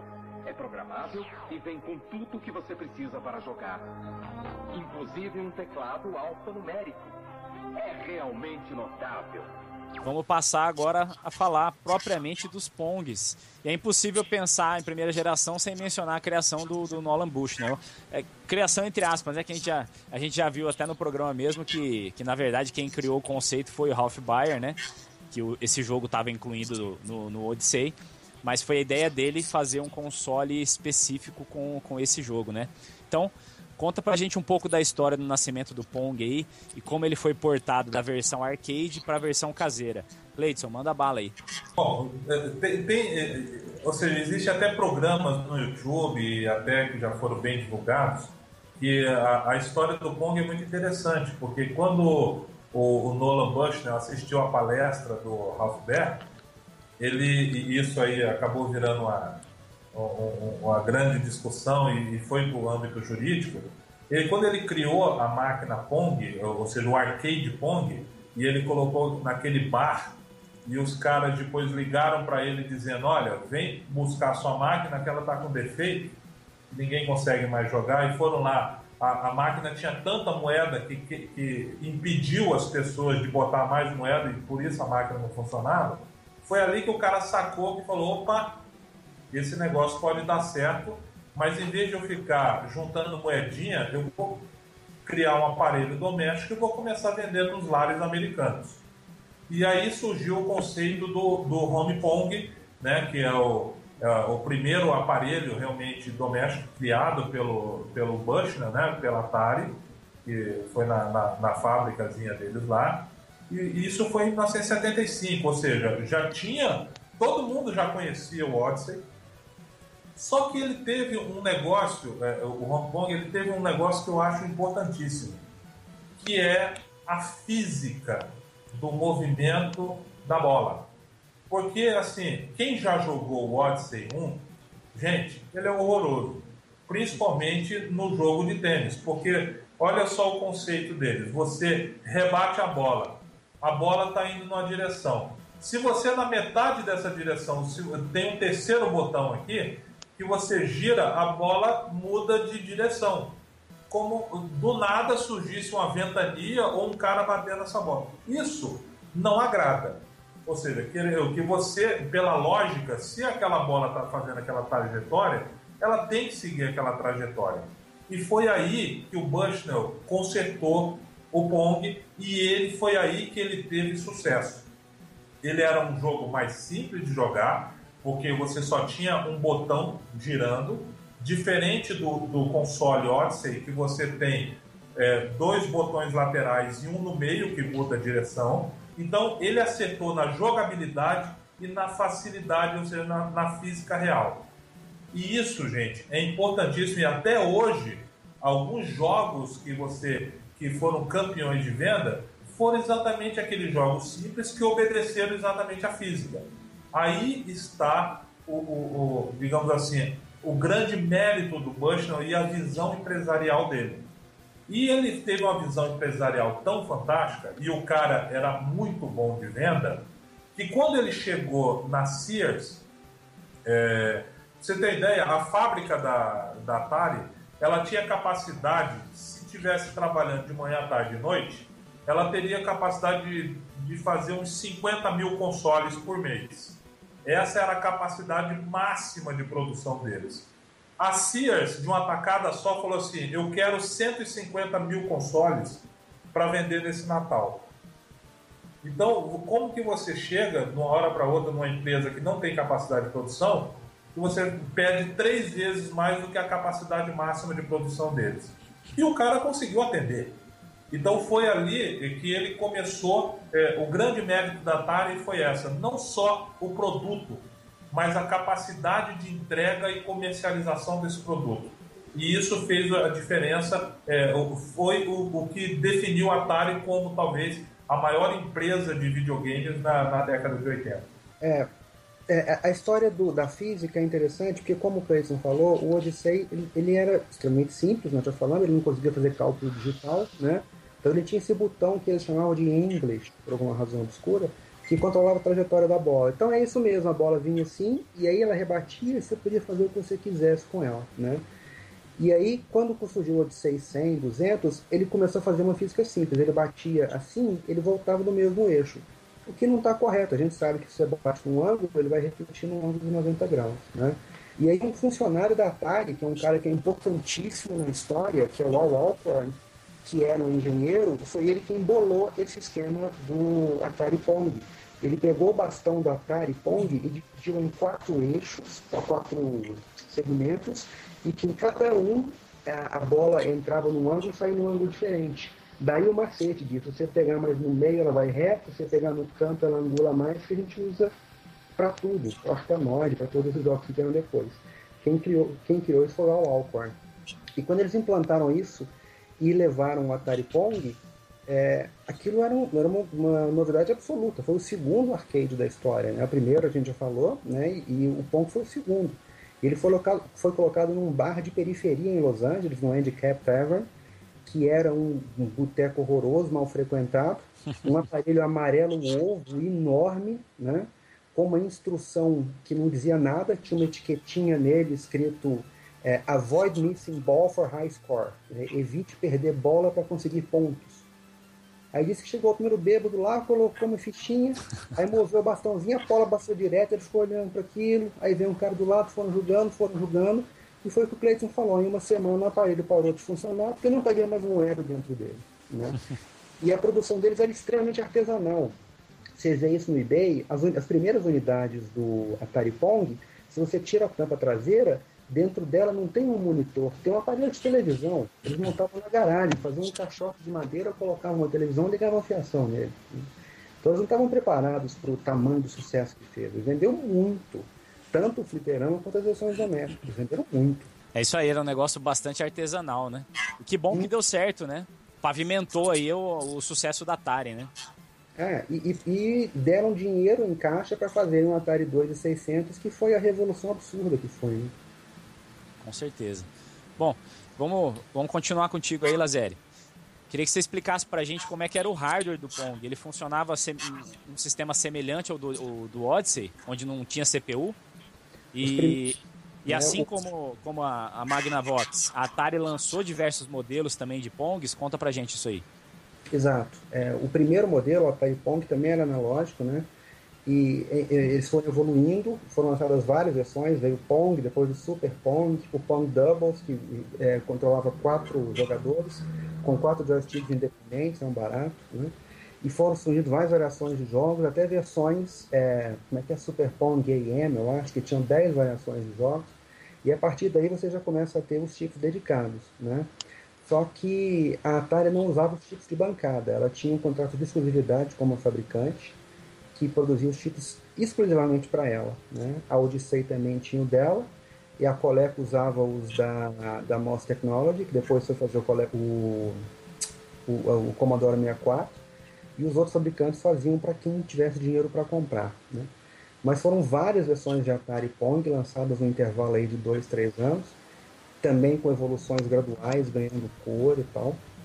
E aí a Atari enlouqueceu e começou a lançar uma variação enorme de, de jogos que eu, eu gosto muito, tenho um carinho enorme. Jogos de pinball, os controles ficam na lateral, um botão de cada lado para você rebater bola igual se estivesse um pinball de verdade. Jogos que você controla moto, que tem um acelerador, um, um guidão de moto com acelerador. Tudo isso. É, esse, é, essa versão é, é o Stunt Cycle. É, é extremamente raro é, Stunt Cycle e, e, o outro que ele falou que é o, Atari Video Pinball, né? Ele tem inclusive duas versões, que é um, um, branquinho, né? E o outro que é imitando madeira, são muito legais. Então, e, e foi o que o, foi que ele falou. No espaço de dois, três anos foram lançados talvez mais de 20 consoles, variações de Pong, é, também seguindo a mesma linha do Odyssey. Da marca da, da própria Atari. Todos a... Tanto da Atari quanto da Sears. Exato, que, era mas... mesma, que era fabricado pela Atari também. É, eles na verdade só mudavam a etiqueta. E como é que eram esses jogos aí, tipo esse Stunt Cycle, o Video Pinball, é, em termos de qualidade gráfica, assim, chegava próximo do que era o Atari 2600? Como é que funcionava? O Video Pinball lembra muito o cartucho Video Pinball do Atari 2600, né? Você tem aquelas barras coloridas, azuis, os pontos que você tem que rebater, e um flipper que nada mais é do que uma linha que aparece e desaparece, né? E aí a bola também, mesmo esquema, um quadradinho correndo, né? e você tem de ficar rebatendo, uma física bem realista e somando, é, somando pontos. E ele tinha umas variações. Os Video Pinball também tinha uma variação de breakout, né? que é o, o arcanoide, o breakout que a gente conhece. Você tinha a ah, barrinha tá. embaixo e os tijolinhos em cima. Então o Video Pinball tinha dois botões da lateral e um dial no meio para você controlar o pinball. É um console muito interessante e com uma qualidade gráfica muito legal. O, o Stun Racer é um negócio eu gosto muito, eu tenho um, tenho um carinho enorme, mas o jogo é uma tosqueira incrível. tem, tem, quatro linhas na tela com os obstáculos e uma motinha que vai em movimento contínuo o tempo todo. Quando você acelera, ela empina. Então tem um obstáculo, você tem de empinar para ela passar no obstáculo e voltar. Se você acelera demais, você cai. Se você não acelera, você bate. É um negócio horroroso. Fantástico, é lindíssimo. É mais o, é mais o lance do o gimmick, né? Da, do, do guidão, provavelmente, que era o charme maior, né? Guidão emborrachado, cheio de textura, para te dar uma impressão de que você está controlando uma moto. É um negócio impressionante. O, e o interessante desse console é que foi um dos primeiros a usar como apelo de marketing um cara que era famoso na época. Tinha um, tinha um maluco na época que chamava Evel, é, Evel Nevel, se não me engano. Ele era aqueles malucos que, que saltava um monte de carro, saltava ônibus, de moto e tudo mais. E esse cara era como se fosse o garoto propaganda desse, desse console, exatamente por isso. Que eles era até difícil imaginar que aquele jogo que você estava jogando era, era a vida real, mas é, era o recurso que os caras tinham na época. Mas esse, esse, esse lance, o lance era você pegar essa motinha e se sentir como fosse aquele maluco que saltava aqueles obstáculos lá nos Estados Unidos. Você tá falando isso, eu lembrei do, do Isto é Incrível, que mostrava direto isso no Silvio Santos, esses, esses malucos pulando os carros de moto lá. um off-topic total, mas na hora que você começou a falar isso, foi a primeira coisa que veio na minha cabeça. É isso mesmo. mas beleza. E dá pra gente falar é, que esses consoles da Atari, esses Pongs da Atari mais sofisticados, foram os primeiros consoles com bits da história? Vocês sabem dizer ou não? É, é um negócio complicado, porque para você falar em bit, é, estrito senso, tem que falar em software, né? E nenhum desses consoles rodava software. É, eles tinham eletrônica digital integrada, né? Então não sei se dá para falar em bit para isso não, porque ele não está processando nada bem provavelmente o primeiro console a processar software a ter bit foi o Channel Então aqui tá perguntando, tá pedindo para os dois mestres aí analisar a rivalidade do Bushnell com o Kuber. Existia essa rivalidade? Eles não se conversavam. Eles conversaram pela última vez no tribunal em 78, 79 para nunca mais falarem um com o outro. Detestavam. Mas assim, é, é, era, era, um negócio, era um negócio complicado, porque o, o Ralph ele nunca teve um papel de dono de empresa. Ele era o cara, o gênio criou um produto que foi explorado por uma empresa grande. O Bushnell sempre foi dono. Então é, é, é muito difícil você ter uma discussão com, é, digamos assim, com níveis diferentes de, de poder. Então, um era um empregado e o outro era dono de uma empresa. Esse dono de empresa, ele copiou a ideia desse empregado. Então, é, é, assim, é, se era para ter uma briga na época, deveria ser com o presidente da Magnavox, com o Bushner. Só que quem sabe quem era o presidente da Magnavox na época? Ninguém. Eu mesmo não sei porque o cara não teve qualquer representatividade e, na verdade, eles não estavam preocupados com isso. Então a rixa era mais pessoal do que propriamente comercial. Ou seja, houve a briga nos tribunais, é, houve o pagamento, sim, a restituição de valor da, da digamos assim, da criação intelectual né, o Ralph Baer, mas nunca houve uma briga entre empresas. Você não tem notícia de que teve uma briga entre a Magnavox e a Atari por conta disso. Então foi um negócio mais é, mais uma novela bem básica do que propriamente um, um filme de alta produção. não, não, não, não, não, chegou, não chegou nem perto de ser Bill Gates contra Steve Jobs. Você falou em restituição de valor. O, o Bear ganhou essa disputa? Ganhou, ganhou, ganhou. Ganhou ação jurídica, eu não me recordo o valor, mas ele ganhou. É, houve ganho de causa e, e, e o, e o Bush teve que pagar um valor X lá pela propriedade intelectual da criação do Bear. Com certeza deve ter sido algo muito aquém do. Ah, sim, não, provavelmente. que realmente valia, né? É. Tanto é que o, o, o, Ralph Baer morreu faz talvez uns dois anos, se eu não me engano, e ele morreu pobre, ou seja, não, não foi um cara, ele não morreu milionário. Então, realmente, é, é mais um reconhecimento. Era mais ou menos como fosse o Tesla e o Thomas Edison. Assim, o, o cara, ele, ele não ganhou muito dinheiro com a invenção dele. Uma comparação que a gente pode fazer dentro do, do assunto informática é como se fosse os dois estilos, o Jobs e o. O Oliak lá. Obrigado. O Oliak.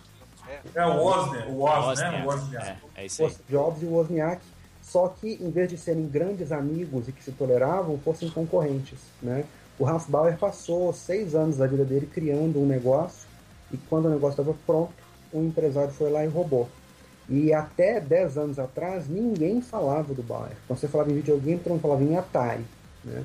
Então a mágoa que ficou pro Bauer foi muito grande. Ele perdeu o tempo da vida dele, perdeu o dinheiro e o reconhecimento, que só foi ver, só foi vir muito mais tarde. Né?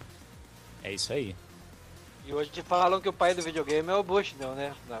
É verdade. Geralmente. É verdade. E aí, Bettini, mais alguma pergunta? Opinião de vocês, o Nolan ter vendido a Atari para a Warner Communications logo depois de lançar 2600 foi, se foi uma decisão certa. Ele vendeu antes, não foi? Ou foi depois? Não, vendeu. foi depois. Pô, eu acho. Na minha opinião. Foi antes. Na minha opinião, foi acertadíssimo. Ele ficou rico. Ué. Ele virou acionista, né? O que, que vocês acham aí? Ele vendeu a Atari em 83 e foi um negócio engraçado. A Atari fazia um lucro líquido de 500 milhões de dólares por ano, o que em 83 era um caminhão de dinheiro. Ele vendeu para a Warner, a Warner entrou metendo o pé na porta, mexendo em táticos gerenciais, fazendo uma confusão danada, e ela passou a dar um prejuízo. Ela saiu de 500 milhões de dólares para lucro para um bilhão de dólares de prejuízo. De um ano para o outro, não estou falando do intervalo longo. O Nolan fez a tacada da vida dele, que ele saiu com dinheiro para todo lado. E ele era um, um, negociador tão inábil, um empresário tão inábil, que ele montou uma cadeia de restaurantes, chamava Chuck E. Cheese, que era uma pizzaria com fliperama, que durou três anos ele quebrou, ficou na miséria. Ele hoje não tem dinheiro. O Nolan vive de participações, de ganhar trocadinhos e dar entrevista, mas ele não é um cara rico, ele não tem dinheiro. Ele queimou tudo. Cara, você tá brincando que ele queimou tudo com o Chuck E. Cheese. Eu não sabia dessa, não tudo. O Chuck Cheese teve falência decretada pela justiça. Ele perdeu tudo. Eu, assim, eu tenho uma curiosidade para para visualizar assim como é que era um Chuck Cheese. Devia ser um negócio bizarro, né, cara? Aquela molecada cara, comendo pizza com a mão tudo engordurada, jogando os, os fliperamas, videogame. Imagina o rolo. Aqui nos anos 80 devia ser um negócio incrível, com aquela quantidade de neon e tapetes e aquela confusão, devia ser fantástico. Devia mesmo. Coisa que é inimaginável no Brasil, né? Nossa. Não, e, e, e, essa, é, essa etapa aí, do, esse, esse caos aí do, do, do trabalho com a Warner, engraçado que é, a gente vai encontrar várias histórias na área de tecnologia muito parecidas quando você tem um cara que é o, o gênio, seja na, o gênio, o criador do, do, do, do eletrônico, seja o cara que é o visionário que dá aquele direcionamento. E, de, e, e, por alguma fase da história ele é comprado ou, ou ele perde o poder da empresa dele por conta de burocratas, essa empresa quebra. O Steve Jobs mesmo foi um, um exemplo disso.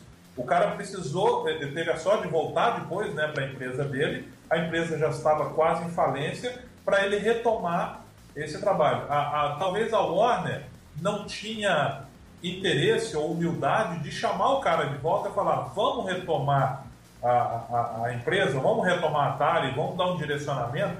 Não teve isso. E eu acho que o Bush também não, ele não se interessou, ele botou o dinheiro no bolso e falou: ó, toca aí, toca do jeito que vocês quiserem. Toma que o filho é teu. Toma que o filho é seu. E a Warner, na verdade, ela não estava muito preocupada.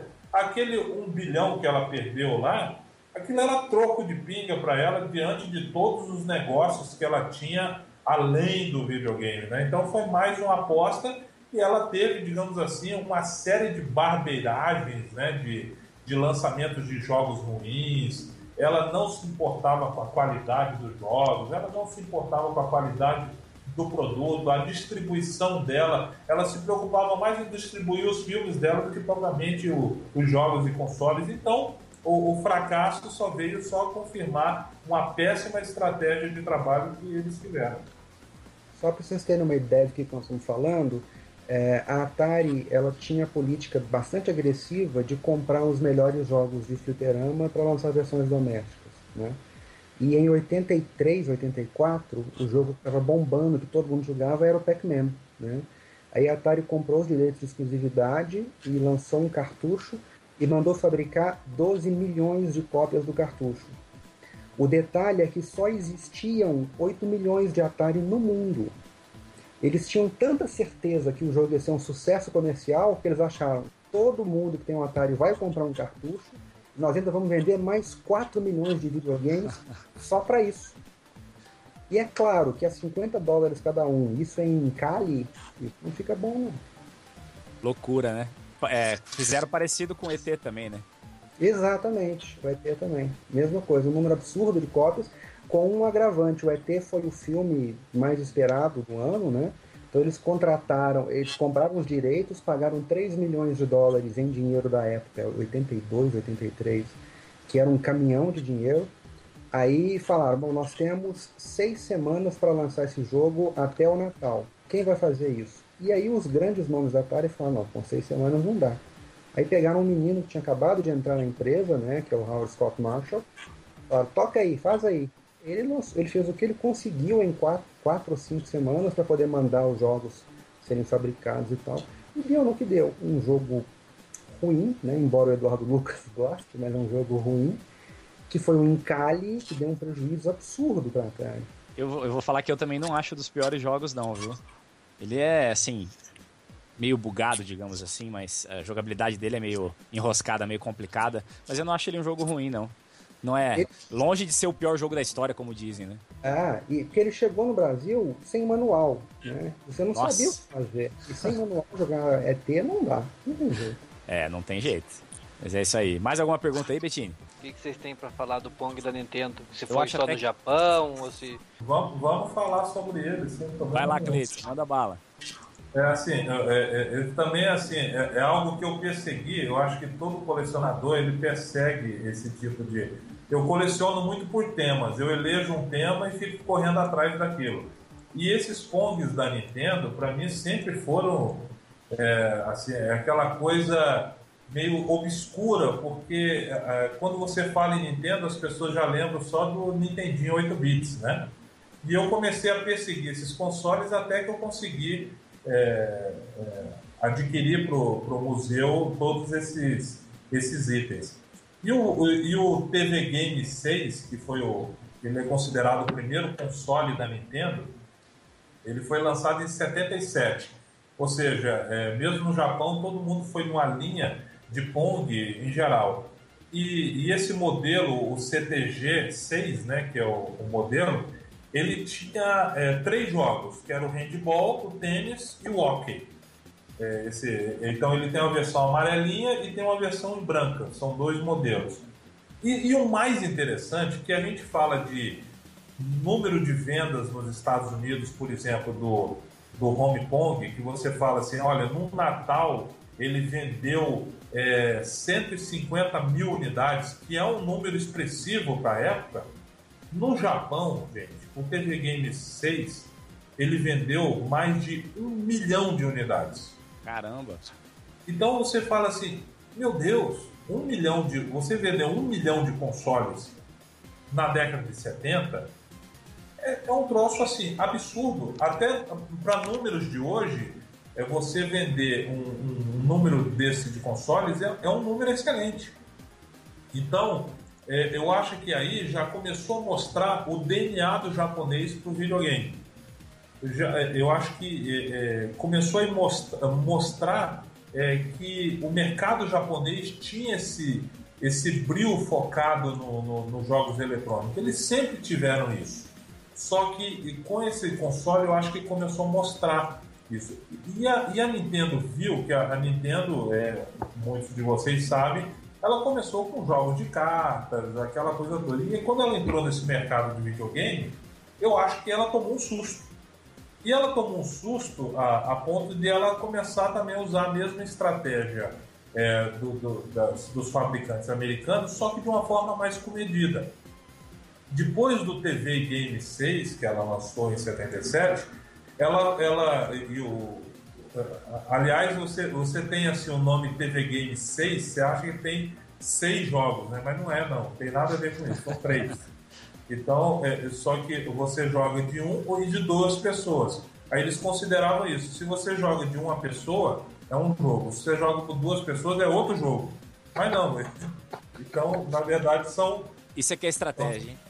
É uma estratégia interessante. Aí depois os pirateiros aprenderam com eles e fazer aqueles cartuchos de um milhão de jogos do um Nintendinho. Jogos, é, TV Brick, é, aqueles Brick, né?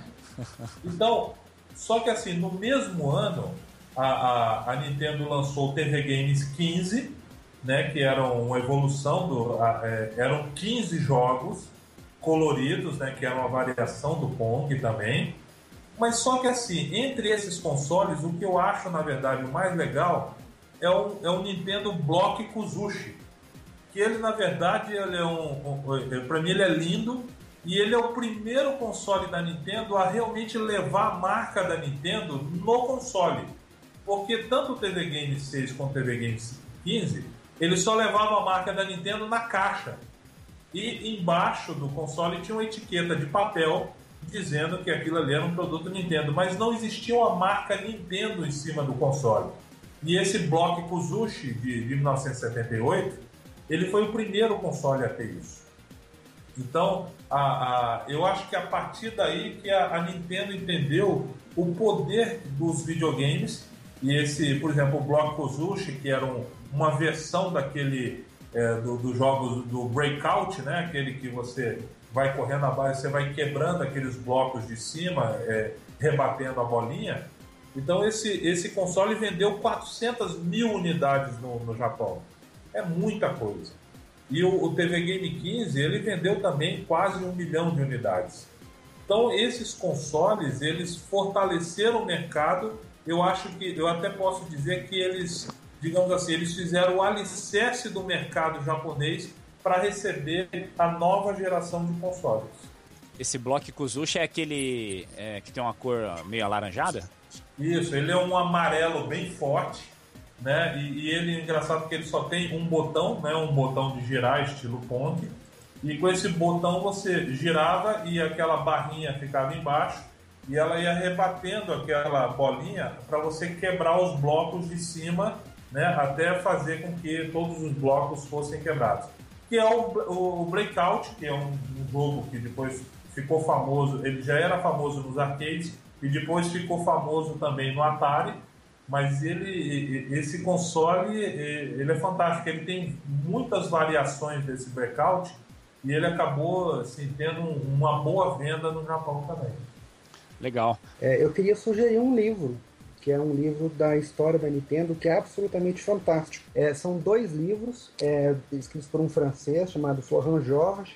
Ele tem versões em várias línguas. A versão em inglês você compra na Amazon. É, essa é a primeira edição. Ela vai dos jogos. Deixa eu achar um aqui. Dos jogos de cartas de Hanafuda, né? Até os é, Game Watches. Né? Legal, cara. É ricamente ilustrado, totalmente colorido e tem uma quantidade gigantesca de brinquedos para criança eletromecânicos da Nintendo. Esse livro é delicioso, uma leitura fantástica. Né? Recomendo demais da conta. Agora, como eu falei, ele, para, ele fala dos Pongs e dos Game Watches. Ele não vai até o Nintendinho. O Nintendinho está na segunda edição, que está esgotada. Eu já reservei a minha, mas ela não chegou ainda. Legal. E aproveitando para falar de livro, esse livro de uh, Ultimate History of Video Games é, É a esse- Bíblia. é uma bíblia, né?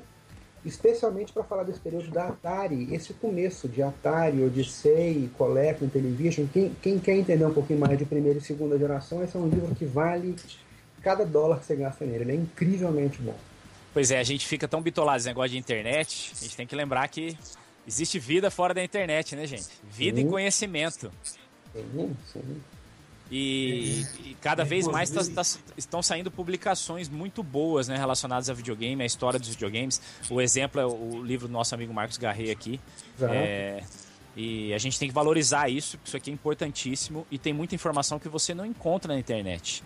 Então, é, não podemos deixar de lado ah, a- os livros. A gente tem aquela ilusão de que o que está na internet é para sempre. E não é. Tem uma É. série de fontes que eu jogava, que eu, que eu gostava muito, que achava confiáveis, e que não existem mais. Você fala, como é que chama aquilo? Vai procurar, acabou o site. Não tem, tem desinformação, tem informação desencontrada. Então você tem um- uma boa fonte confiável é importante. É isso aí. Se Deus quiser, o VGDB vai ser para sempre. É. Eu espero, eu espero. É isso aí. Eu sou, eu, eu particularmente nunca vi um clone desse de, um clone não, um Pong desse da Nintendo, cara. Nunca vi nem funcionando e nem, nem mesmo físico assim. Ah, É. Eu convido você então, Edson, a visitar o Museu do Videogame. Eles estão expostos no museu. Aliás, eu, eu tenho, até- inclusive eu tenho duas unidades de cada console desse que, que eu mencionei, e eles são assim uma atração. é, é, ou seja, todas as pessoas que visitam elas vão muito e ficam surpresas em saber que aqueles consoles eram da Nintendo porque realmente a Nintendo só ficou realmente muito conhecida após o, o, o Famicom japonês, né? O Famicomzinho, né? É, eu acho que quando eu fui, a última vez que eu fui no museu, eu acho que não, não sei se não tinha ainda ou até passou batido, cara. Não, não, não tinha ainda. Não Quando tinha, né? A última vez de Campo quando Grande. você foi, é, que foi com o evento que a gente fez aqui em Campo Grande, foi em 2014 que você foi, e é, ainda não tinha. Agora, nesse momento, no museu, aliás, o Museu do Videogame está lá em Recife, nesse momento, é, lá já tem é, o TV Game 6, tem as duas versões do TV Game 15, que são as duas cores, e tem o Bloco Kuzushi também. Legal. E aí, Bettini, mais alguma pergunta aí? A Nintendo, ao invés de vender o TV Game 6, seria representante da Atari para vender o 2600 no Japão? Vocês sabem se teve alguma conversa nesse sentido entre Nintendo e, e Atari? O Atari foi lançado no Japão, né, como Atari 2800, mas com o nome Atari mesmo, não teve intermediário. É, na verdade, o que aconteceu foi que a Nintendo tentou entrar nos Estados Unidos usando a Coleco. Né? Eu acho que não houve uma conversa muito produtiva com a Atari, não. A Nintendo, tadinha, tentou algumas vezes entrar nos Estados Unidos. Na verdade, a, a, a Atari talvez tenha cometido a maior cagada da vida dela. Desculpa por falar cagada, falei de novo. Não, aí, tranquilo. Né? O que, que aconteceu? É, aí nós já estamos adiantando um pouco. A Nintendo ela, ela tinha o Donkey Kong, né, que foi um sucesso estrondoso. Aí ela teve conversas muito importantes com a Coleco e lançou Donkey Kong como um cartucho exclusivo do Coleco. E fez o Coleco vender uma quantidade obscena de unidades. Né? E a Coleco, com isso, destruiu o Atari 5200, que não vendeu nada por uma série de razões. E a Atari estava em péssimos lençóis e começou a desenvolver um hardware para ser a terceira geração. E quando ela estava começando a desenvolver, a Nintendo procurou a Atari nos Estados Unidos, isso está nesse livro, inclusive. A Nintendo procurou a Atari nos Estados Unidos e falou: escuta, nós estamos fazendo um videogame lá no Japão e a gente queria alguém para vender nos Estados Unidos. Vocês não querem vender como um Atari Entertainment System? A Atari falou assim: não, nós temos gente. A Nintendo falou: então tá, então eu lanço. E lançou como NES. E matou todo mundo e tirou todo mundo do mercado. É isso aí. Okay, Atari, let's see your best pitch. You're out, Rose. I quit soccer to play Atari. E agora vamos entrar no mercado brasileiro. Se os americanos tiveram o Pong, nós aqui tivemos o telejogo, né? Lançado pela parceria entre a Philco e a Ford. Console que marcou a entrada oficial do videogame no Brasil em 1977. Queria saber de vocês mais detalhes sobre a produção do console, né? E como foi a aceitação do mercado nacional com essa novidade que era o videogame na época, né? Vamos começar aí com o Cleiton. Conta aí pra gente, Cleiton.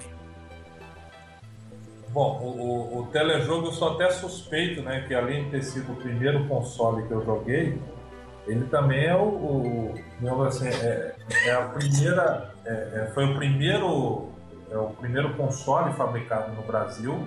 E muita gente acha assim que ele simplesmente foi uma adaptação ou foi uma cópia do, do que tinha lá fora, mas ele teve uma engenharia fantástica por trás. Ou seja, ele realmente foi um console construído é, ele foi um console modificado, inclusive, assim, para atender um pouco da realidade brasileira, né, do que, do que a gente tinha.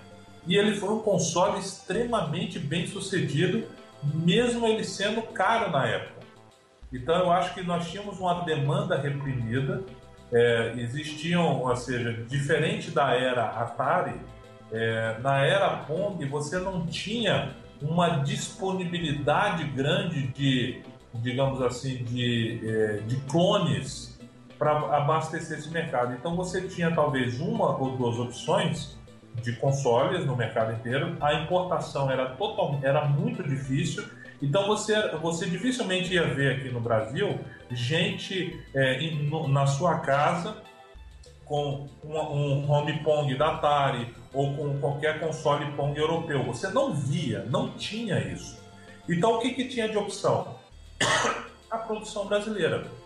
Por isso que o telejogo chegou de uma forma. Ele, ele era um console robusto, ele era um console, é, digamos assim, é, sofisticado por, por virtude do, do acabamento em madeira. Então ele, ele, ele ornava muito com os aparelhos de TV que eram vendidos no Brasil na época. E isso em 1977, eu não sei se alguns de vocês são novos, a gente tinha aquelas TVs com a caixa de madeira e aqueles botões que faziam trac, trac, trac, trac, trac. E esse videogame ele era muito parecido, então ele ornava com esse visual. Ele combinava então, com a Telefunken que tinha lá em casa. Opa! aliás, aliás, aliás, eu comprei uma Telefunken só para rodar esse telejogo é, é, na minha casa. Caramba, maneiro para poder ficar ornado, inclusive o tom de madeira é, é, é o mesmo. Então, é, você tinha esse console que, embora caro, ele era a opção que nós tínhamos na época. Então, ele vendeu muito no Brasil, ele vendeu muito. E, e, e isso fez com que ele se tornasse um console extremamente bem sucedido e incentivou a, a, a fabricante, que é a Philco Ford, a, a, lançar a segunda versão, que foi o Telejogo 2. E tem um detalhe interessante que muita gente estranha lá no museu, fala, nossa, Ford é, é, assinando o videogame? É, a Ford era dona da Philco na época aqui no Brasil. E isso até era, uma, é, era, era um negócio bem interessante, que nos Estados Unidos, a Bentley fabricou videogame. Inclusive no Museu do Videogame, eu tenho um Pong fabricado pela Bentley. Então é, era, era comum na época as empresas de carro nos Estados Unidos é, tentarem entrar nesse ramo tecnológico, nesse ramo de eletrônica, porque eles achavam cult né, você ter uma participação outras empresas. Pô, maneiro, não sabia dessa da Bentley não, cara. Legal, e também não sabia que era a Ford a dona da Philco. Isso explica aí a, a joint venture, né, que rolou para a construção do, dos aparelhos. Legal, legal. Lazeri, complementa aí pra gente, cara. Fala um pouco do, dos telejogos aí. É isso. No Brasil foram lançados é, com o nome Telejogo Fico Ford dois aparelhos, né? O telejogo normal e o telejogo 2. O telejogo normal, como o Cleiton falou, era muito bonito, todo em alumínio com a margem de madeira, né? Dois diais grandes e três jogos da memória que uso sempre, né? Que é o tênis, o hockey e o handball. Tinha 10 jogos na memória e tinham dois joysticks destacáveis com fio, pequenininhos, né, com uma alavanquinha ridiculamente pequena, botãozinho vermelho, mas eram dois joysticks, você podia ficar um pouquinho mais confortável longe da televisão, você tem que ficar lá com as mãos do lado, né? E além desses, foram lançados comercialmente alguns poucos outros Pongs no Brasil. Né? Eu, eu tenho, uma, tenho uma fabricante que lançou o TV Jogo 3 e TV Jogo 4, que são bem artesanais, com umas caixas de plástico muitas vagabundas, né? Mas também com o mesmo esquema, usando Pong na chip. Né? E o que foi muito comum aqui foram os pequenos fabricantes de fundo de quintal, usando os kits da nova eletrônica, que faziam em caixa padrão da Patola, caixa metal. Esses aí surgiram algumas, eu tenho um ou dois né, com um estado bem precário, um acabamento muito ruim, que eram feitas na garagem de casa em tiragem pequena. Pô, legal. Tem, assim, diferença de hardware e software entre essas versões de telejogo, assim, você saberia apontar? Cara, como eram sistemas de Pong na chip, era muito semelhante ao que você tinha nos Estados Unidos, os fabricantes, né? Eu não sei dizer qual que era usado aqui, se era o Texas Instruments, se era o General Instruments, realmente não sei te dizer.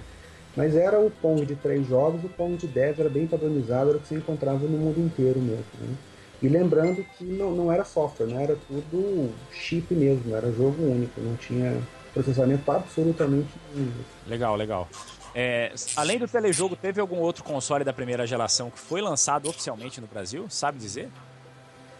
É, nós falamos já do Odyssey, né, que a Planil importou e distribuiu, né? E esse, essa, esses clones de Pong mais simples mesmo, né? acho que não fugiu muito disso não. Eu, eu não me lembro de ter visto em nenhum momento os Odyssey 100, 200, 300 importados legalmente ou indiretamente no Brasil. Essa informação eu não tenho.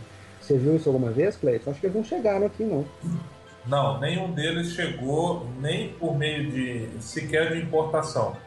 Ou seja, porque não, é, realmente eu acho que não cabia é, esse tipo, era mais barato a, eles produzirem aqui ou criar alguma coisa aqui do que importar esses consoles que na verdade nem eram tão bem sucedidos lá fora. Então a, a aposta realmente nesses consoles ela dependia de uma visão de mercado lá fora que tivesse dado certo.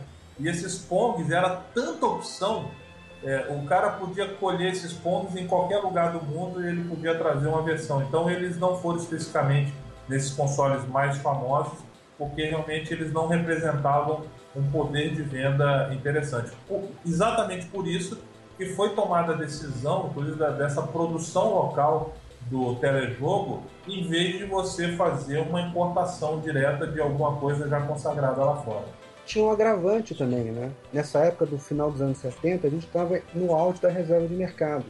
Então você não podia importar, era ilegal você importar um equipamento eletrônico fechado, você podia importar componente. Então os caras não podiam trazer um Pong, então eles compravam o chip do Pong e montavam aqui. Sei, a, meninada não chegou a viver essa época, mas foi um período bastante ridículo da história brasileira, em que você tinha tudo aqui, mas teoricamente tudo ilegal, tudo na base do contrabando, é, produtos nacionais que não tinham nada de nacional. Foi um negócio meio ridículo que a gente viveu, que ainda bem que já passou.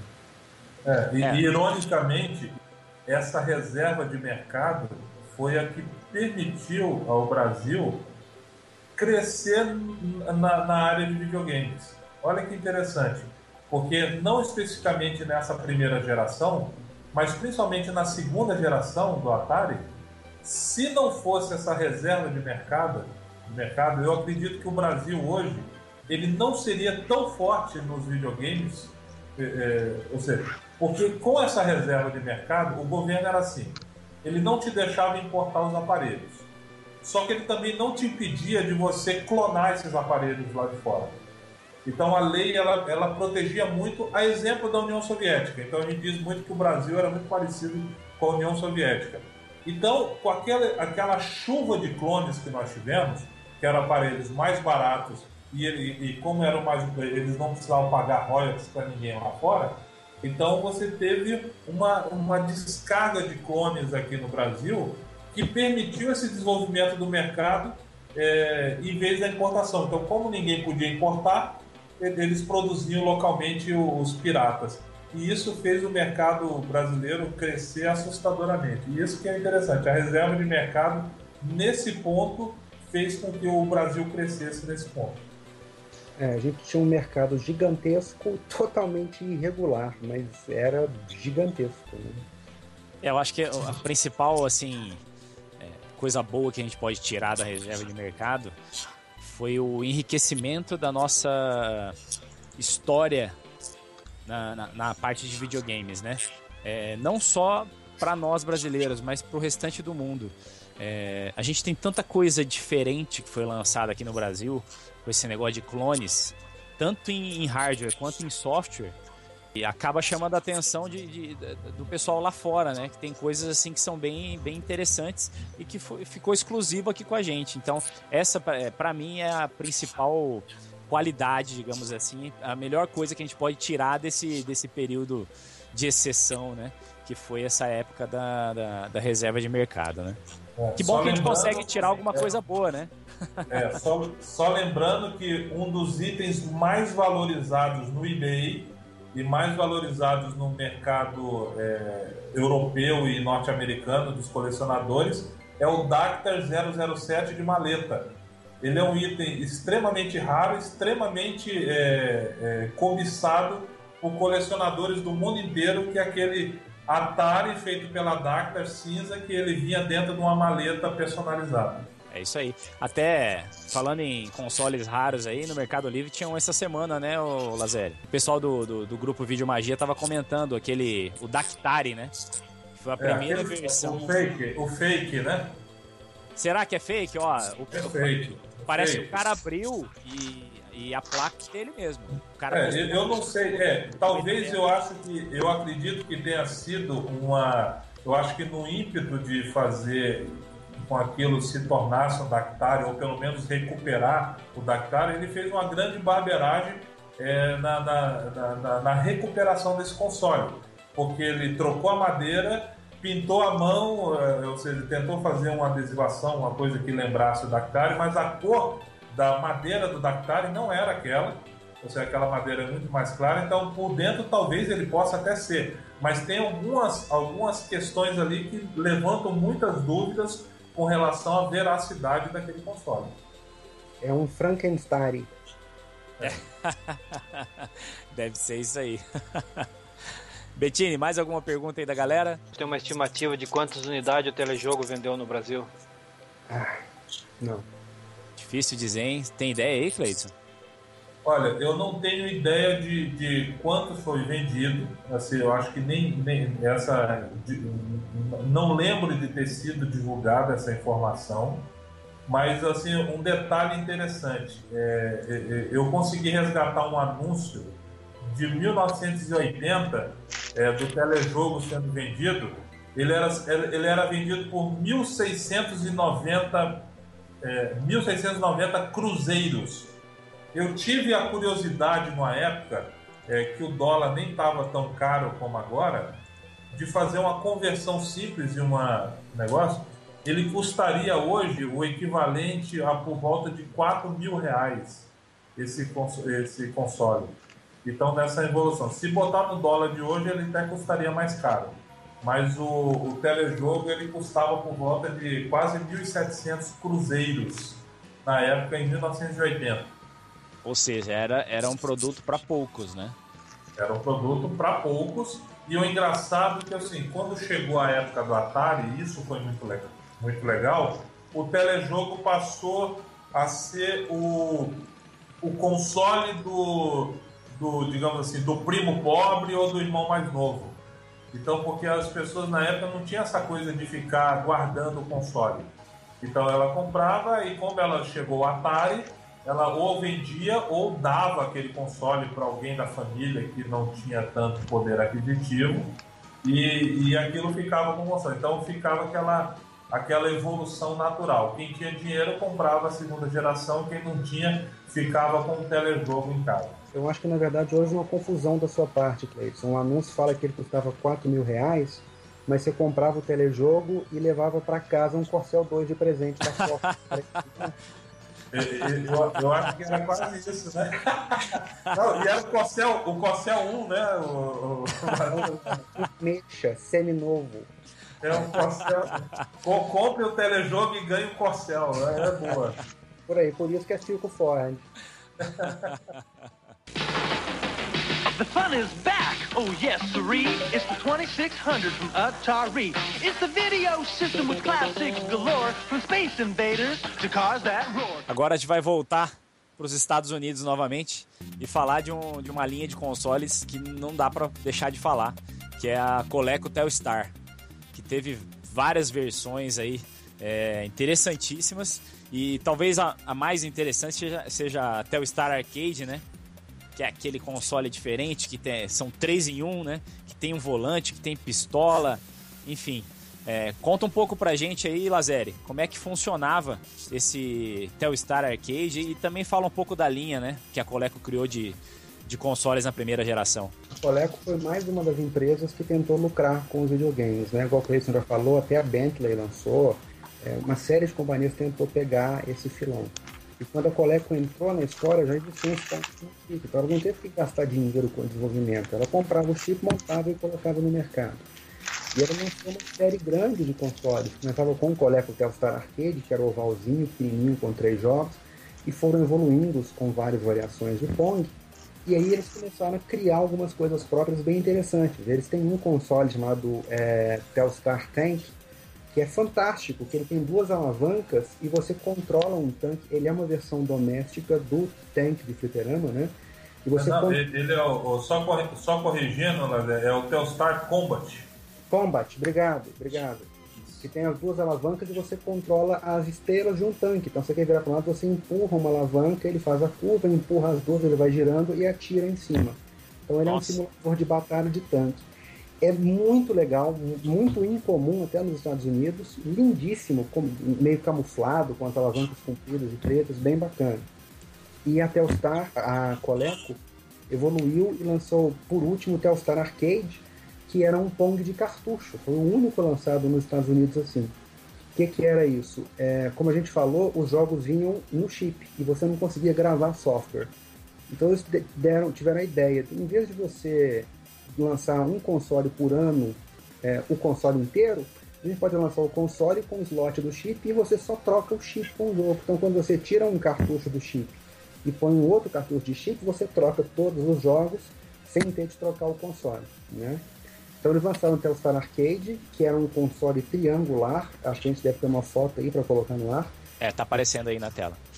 Ótimo, ele era triangular, tinha um volante tinha um revólver e tinha um dial. E cada cartucho, que era um triângulo prateado gigantesco, tinha três ou mais jogos, acho que três ou quatro jogos. Foram lançados quatro cartuchos, né? E, e você trocava aquilo e trocava os jogos inteiros. E é interessante que ele era tecnicamente muito simples. Então, o, o cartucho 1 que vinha com o console, é, o jogo de corrida tinha aquela pista de corrida, o carrinho você ficava desviando dos carros. Só que se você virasse o volante e saísse para fora da pista, ele continuava somando pontos, você ficava do lado de fora, os inimigos descendo, você não era acertado por ninguém e podia ficar horas jogando, somando pontos, feito um condenado. Né? eu, eu, acho interessantíssimo, o desenho dele é lindo, né? o desenho do cartucho é interessantíssimo, é um item que eu gosto demais. O cartucho, ele é aquele triângulozinho que fica em cima? Um triângulo prateado com glitter. É. Que legal, cara. É, eu, eu, eu, tenho bastante curiosidade de ver ele funcionando. Não, Fala é imenso, é imenso. Ele deve é, é um triângulo de uns 60 de lado, é enorme. Muito e, legal. É. E tem cara de ser pesado também, né? Não, não, não. Ele, ele, não é. Todo de plástico, é bem porcaria. Se, ele, se, se você jogar de jeito, ele solta inteiro na sua mão. É Cleiton, já tem um desse pra, pra jogar lá no, no museu? Eu não tive coragem de colocar para jogar ainda porque é, é, os itens deles, é, como o Lazer falou, eles são muito frágeis. E o plástico, na década de 70 até agora, ele já ressecou. Então, qualquer movimento muito brusco que faça nesse negócio, ele quebra. E ele, como o Lazer falou, ele é um console enorme e lindo. Para mim, talvez seja um dos consoles mais bonitos já lançados. E ele, e ele é o que mais chama atenção na exposição é, exatamente por isso. Eu já coloquei, eu já joguei nele, é, já joguei. O cartucho, é, para mim, é, um, é, uma obra de engenharia interessante, que ele é aquele triângulo e ele tem uma travinha. Então você coloca e trava ali em cima e você escolhe os jogos. Foram, é, foram lançados quatro jogos para eles. E, e cada jogo desse, cada cartucho, ele trazia é, três jogos.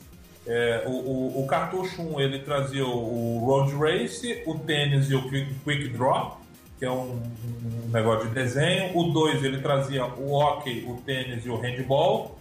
O 3 era o bônus pinball, é, o Shoot Gallery e o Shoot the, é, Shoot the Bear. E o Deluxe Pinball, ou seja, nesse, nesse cartucho específico ele tinha quatro jogos. E o último, ele tinha o Batalha Naval, o Speedball e o Blast Away, né? Me fala, me explica um pouco melhor aí, Lazeri, em relação a, a, ao hardware, de, principalmente desse Telstar Arcade, que como ele usa cartucho e tal, e mesmo assim ele, ele utilizava a tecnologia One Chip lá. Exato. É, ele, ele, mas isso é, é esse One Chip era um processador ou não? Exato. É, os jogos, eles não eram softwares, eles não eram programas lógicos, né? Eles eram hardcores, né? Era como um, um Pentium, né? Só que um Pentium que tem gravado dentro dele um Windows e não roda mais nada. É uma analogia, né? Então o que, que eles faziam? Eles, em vez de deixarem o processador soldado lá dentro, é como se ele ficasse soqueteado, né? Você tem na base do console todos os pontinhos, são uns 8 ou 10 pontinhos, e o cartucho tem as bolinhas, então quando você encaixa é como se estivesse pegando o processador e encaixando na placa-mãe. E ele roda aqueles jogos. E aí você quer trocar, você tira aquele processador e põe um outro. Ah, legal, legal. Vamos ver se um dia eu consigo visitar o Cleidson e ir na casa dele para ver esse bicho funcionando, hein, Cleidson? Tá, já está convidado. Nesse momento ele está em exposição lá em Recife, mas uma hora que o museu tiver de folga, eu vou te convidar para a gente jogar. Fechado então. Se Bom. você quiser vir a Belo Horizonte jogar, ainda te dou torresmo e pinga. Ó, ó, ó, que o Lazeri tá me ganhando, hein? Não, ele, ele, já, ele já venceu. O, e o win. É o Cleiton vai vir. Aí, Bettini, bora pra, pra BH ou não? Vamos, ué. Só marcar. Desse jeito aí tá, tá, tá bom de ir, bicho. Agora, o, é, essa, é, na verdade, é, esse assunto da Coleco, na verdade, eles são o meu próximo objetivo, ou seja, a minha próxima meta é fechar a coleção de todos os Kongs da Coleco. E, e é interessante que eu, eu deixei de comprar, né, na última, eu, eu fui para os Estados Unidos agora em janeiro, e eu já eu comprei três Colecos de uma vez só, e mandei entregar no hotel.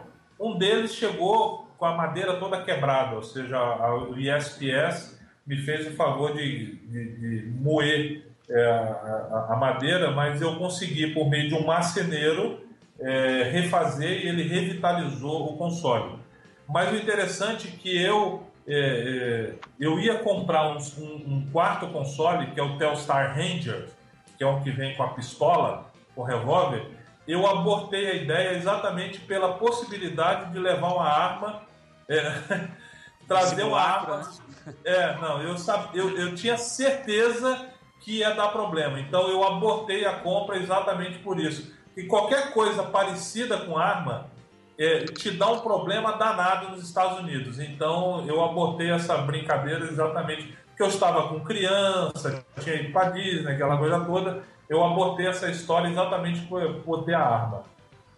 Ou seja, esse tipo de console só antes de 2001 você podia comprar. Isso, agora, é, agora é, realmente é muito complicado você comprar qualquer coisa que tenha uma arma. Eles são baratos. Você encontra no eBay, é, quase todos eles ficam em 20, 30, 50 dólares. Os da Atari são um pouco mais caros. Mas os Pongs, de modo geral, são muito baratos e são muito difíceis de achar. Então, para você completar uma série da Coleco, tem alguns que você vai pesquisar por 4, 5, 6 anos até achar um para comprar. Aqui você vai pagar 20 dólares nele, mas Sim. achar o que você quer é um negócio difícil. É uma coleção ruim de manter, é difícil de manter. Beleza. Bom, a gente já falou de quase todos aí. E mas existe uma infinidade de Pongs aí, é, tanto nos Estados Unidos como na Europa, União Soviética, Brasil, enfim. É, tem algum console, algum, alguma, alguma outra linha de, de clones de Pongs aí, fora essas que a gente já comentou, que vocês acham interessante mencionar aí, que, e, e o que, que ela tem de especial? Vamos começar com, com o Cleidson aí. É, assim, eu, eu, eu, fui, eu fui esse ano para a França e a França é, ele é um grande celeiro de Pongs diferentes. Inclusive eu comprei é, lá um, um, modelo de Pong que é da linha Occitane, né, que era que tem a, a versão OC 6000, OC 4000, OC 7000, que ele, engraçado, essa linha de, de, de, consoles, eles parecem, se você olhar, você pensa que é um desfibrilador. é, porque ele tem dois, os controles são redondos e tem dois fios que parecem aqueles fios de telefone, e você, se você pegar, se o cara vai achar que você vai desfibrilar alguém. Ah, os consoles franceses são simplesmente fantásticos em matéria de visual. E, e eu só não trouxe mais de lá porque é, realmente não ia ter tempo de receber esses consoles no hotel e levar para o Brasil. Mas eles são muito bacanas em matéria de visual. E lá eu tive uma grata surpresa e eu comprei e trouxe para a exposição, que é uma linha de consoles Pongs da Philips que a, tem a N20, N30 e tudo mais, que eram, são consoles totalmente é, muito desconhecidos, mas que eles também são da, da linha da Philips, que é bem bacana. E você, Lazeri? Eu acho que é um negócio interessante que é, pega aquilo que a gente falou lá no começo da Europa ser um, um, um continente que estava empobrecido nessa época. Eles pegaram essa história do Coleco Telstar Arcade, de trocar só o chip e lançaram Pongs em cartucho. Né? Você tinha uma base e aí você tinha os cartuchos com jogos. E você tinha um cartucho de três jogos que era equivalente ao Odyssey 100. Tinha um cartucho de quatro jogos que era o Odyssey 400 e por aí vai. Então você tinha cartuchos com 10 jogos, né, que na verdade tinha o Pong na chip, é, daquela forma de montado como num, num, numa extensãozinha, né, que você plugava no, no console e o console passava toda daquela forma foram lançados três séries diferentes, SD 50, 70 e 90, de uma quantidade enorme de fabricantes, principalmente na Inglaterra e na França, Radolfin lançou, Grand Stand lançou. Né? Eles são bastante comuns na Europa até hoje, você consegue comprar, né? E alguns tiveram um número grande de cartuchos. Teve alguns da Radolfin que tiveram 30 cartuchos diferentes, cada um com uma quantidade Nossa. enorme. É, é, bem legal, é uma coleção que um dia eu vou, eu vou tentar correr atrás, é bem interessante. É, e, e, até pegar uma, uma curiosidade, é, eu participei semana passada de um leilão no eBay de um Pong da Coca-Cola.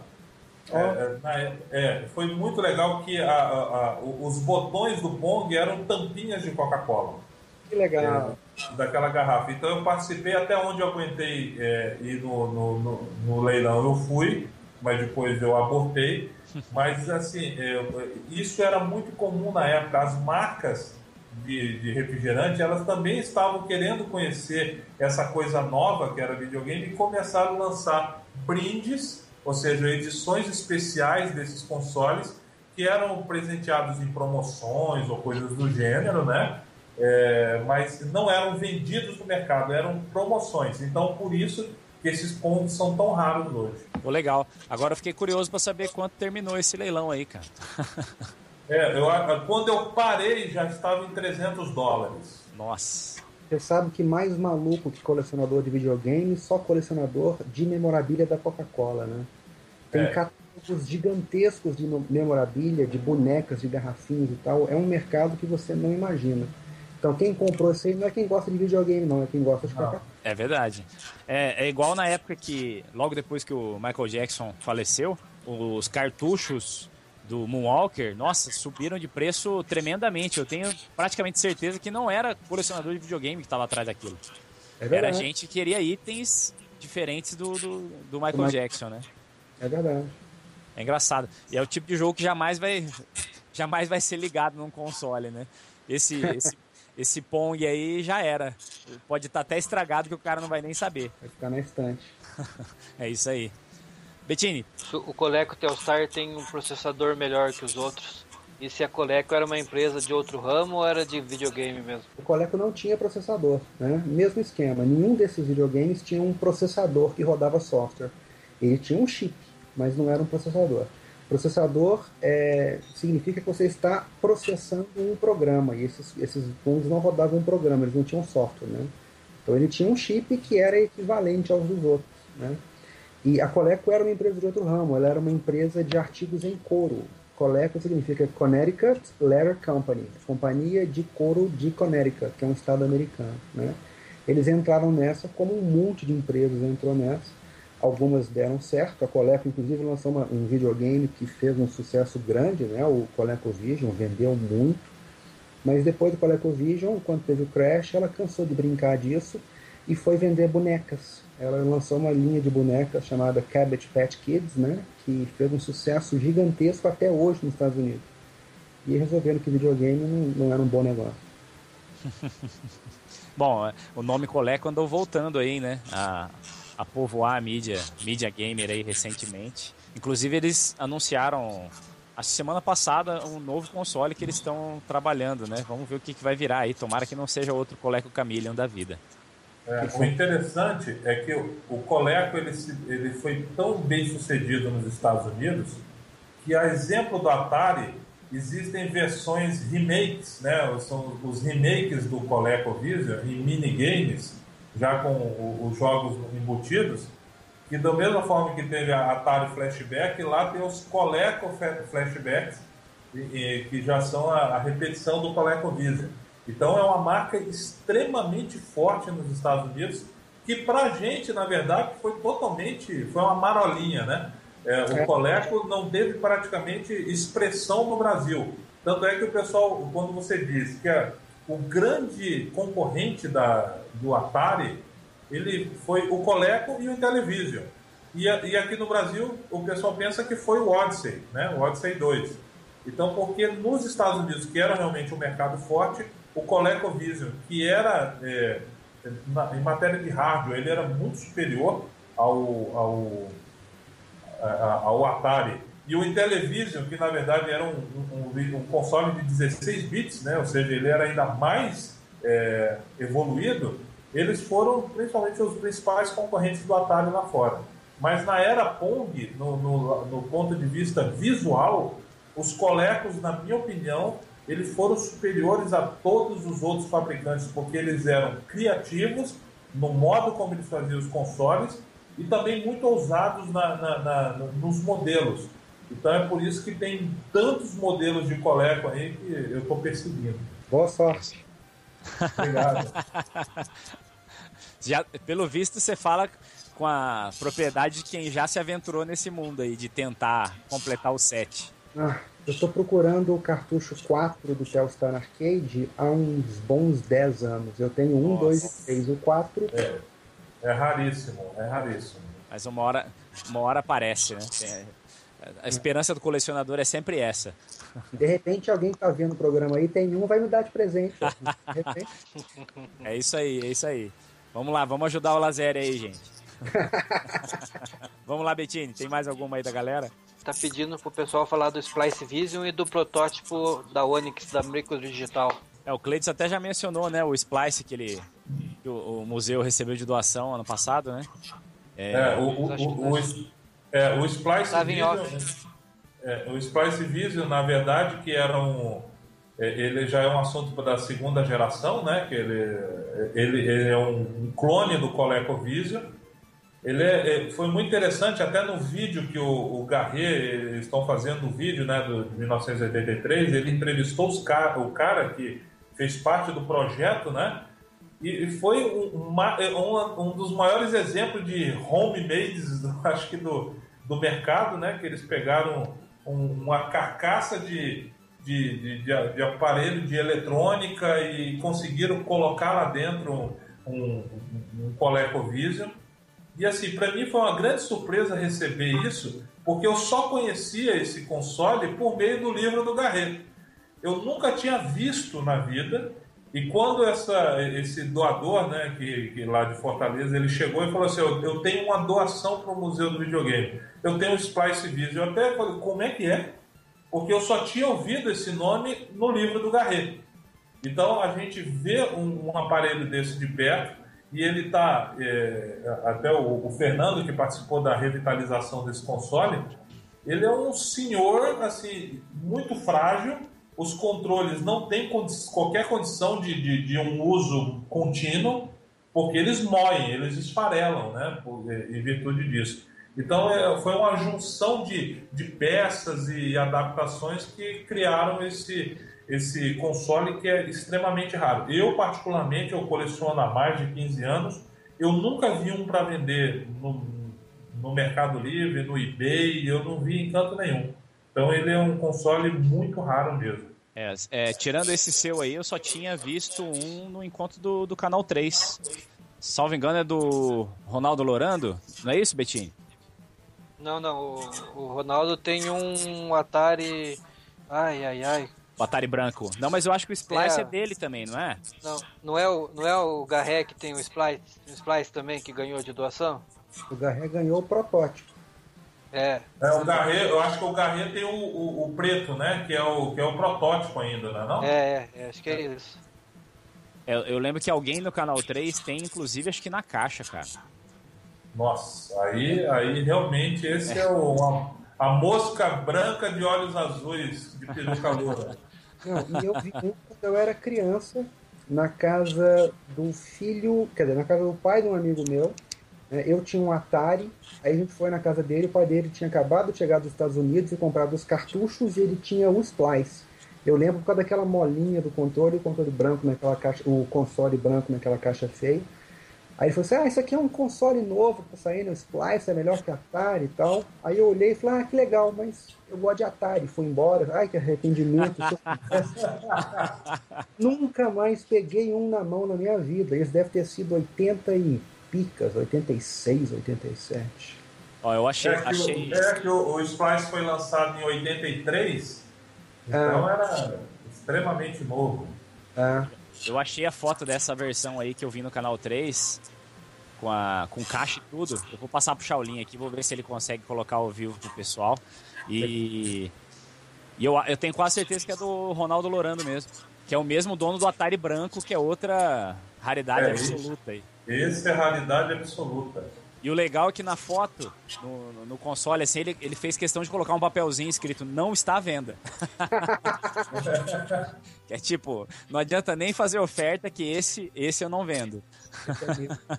Mais alguma pergunta aí, Betinho? Perguntando se a galera tem ideia de quantos pongs e derivados a Coleco tem. E aí, vocês fazem ideia? Clones e derivados da Coleco? É, vocês que estão é. procurando, buscando Olha, o set aí. Eu, é assim, eu já fiz muitas pesquisas. O ColecoVision, é, ele é um negócio interessante, que ele praticamente não teve é, clones. Assim, o Splice talvez seja um dos pouquíssimos é, consoles que imitou né, o, o ColecoVision, mas ele, é que ele era um console caro. Ele era, esse que é impressionante. O ColecoVision ele era um console na parte de hardware, ele era muito mais caro do que um Atari para fazer. Então ele era, era assim. eu acho que a, eu acho que a pergunta está se referindo mais à linha de Pongs. Eu tenho aqui, ó, acabei de achar, tá? Tem o Telstar, Telstar Classic, Telstar, Telstar Ranger, ah, sim, sim, sim. Alpha, Colormatic, Sportsman, Colortron, Maskman, Combat, Galaxy, Gemini e Arcade. São 13. Caramba, tem um monte. Ah, então eu tô lascado.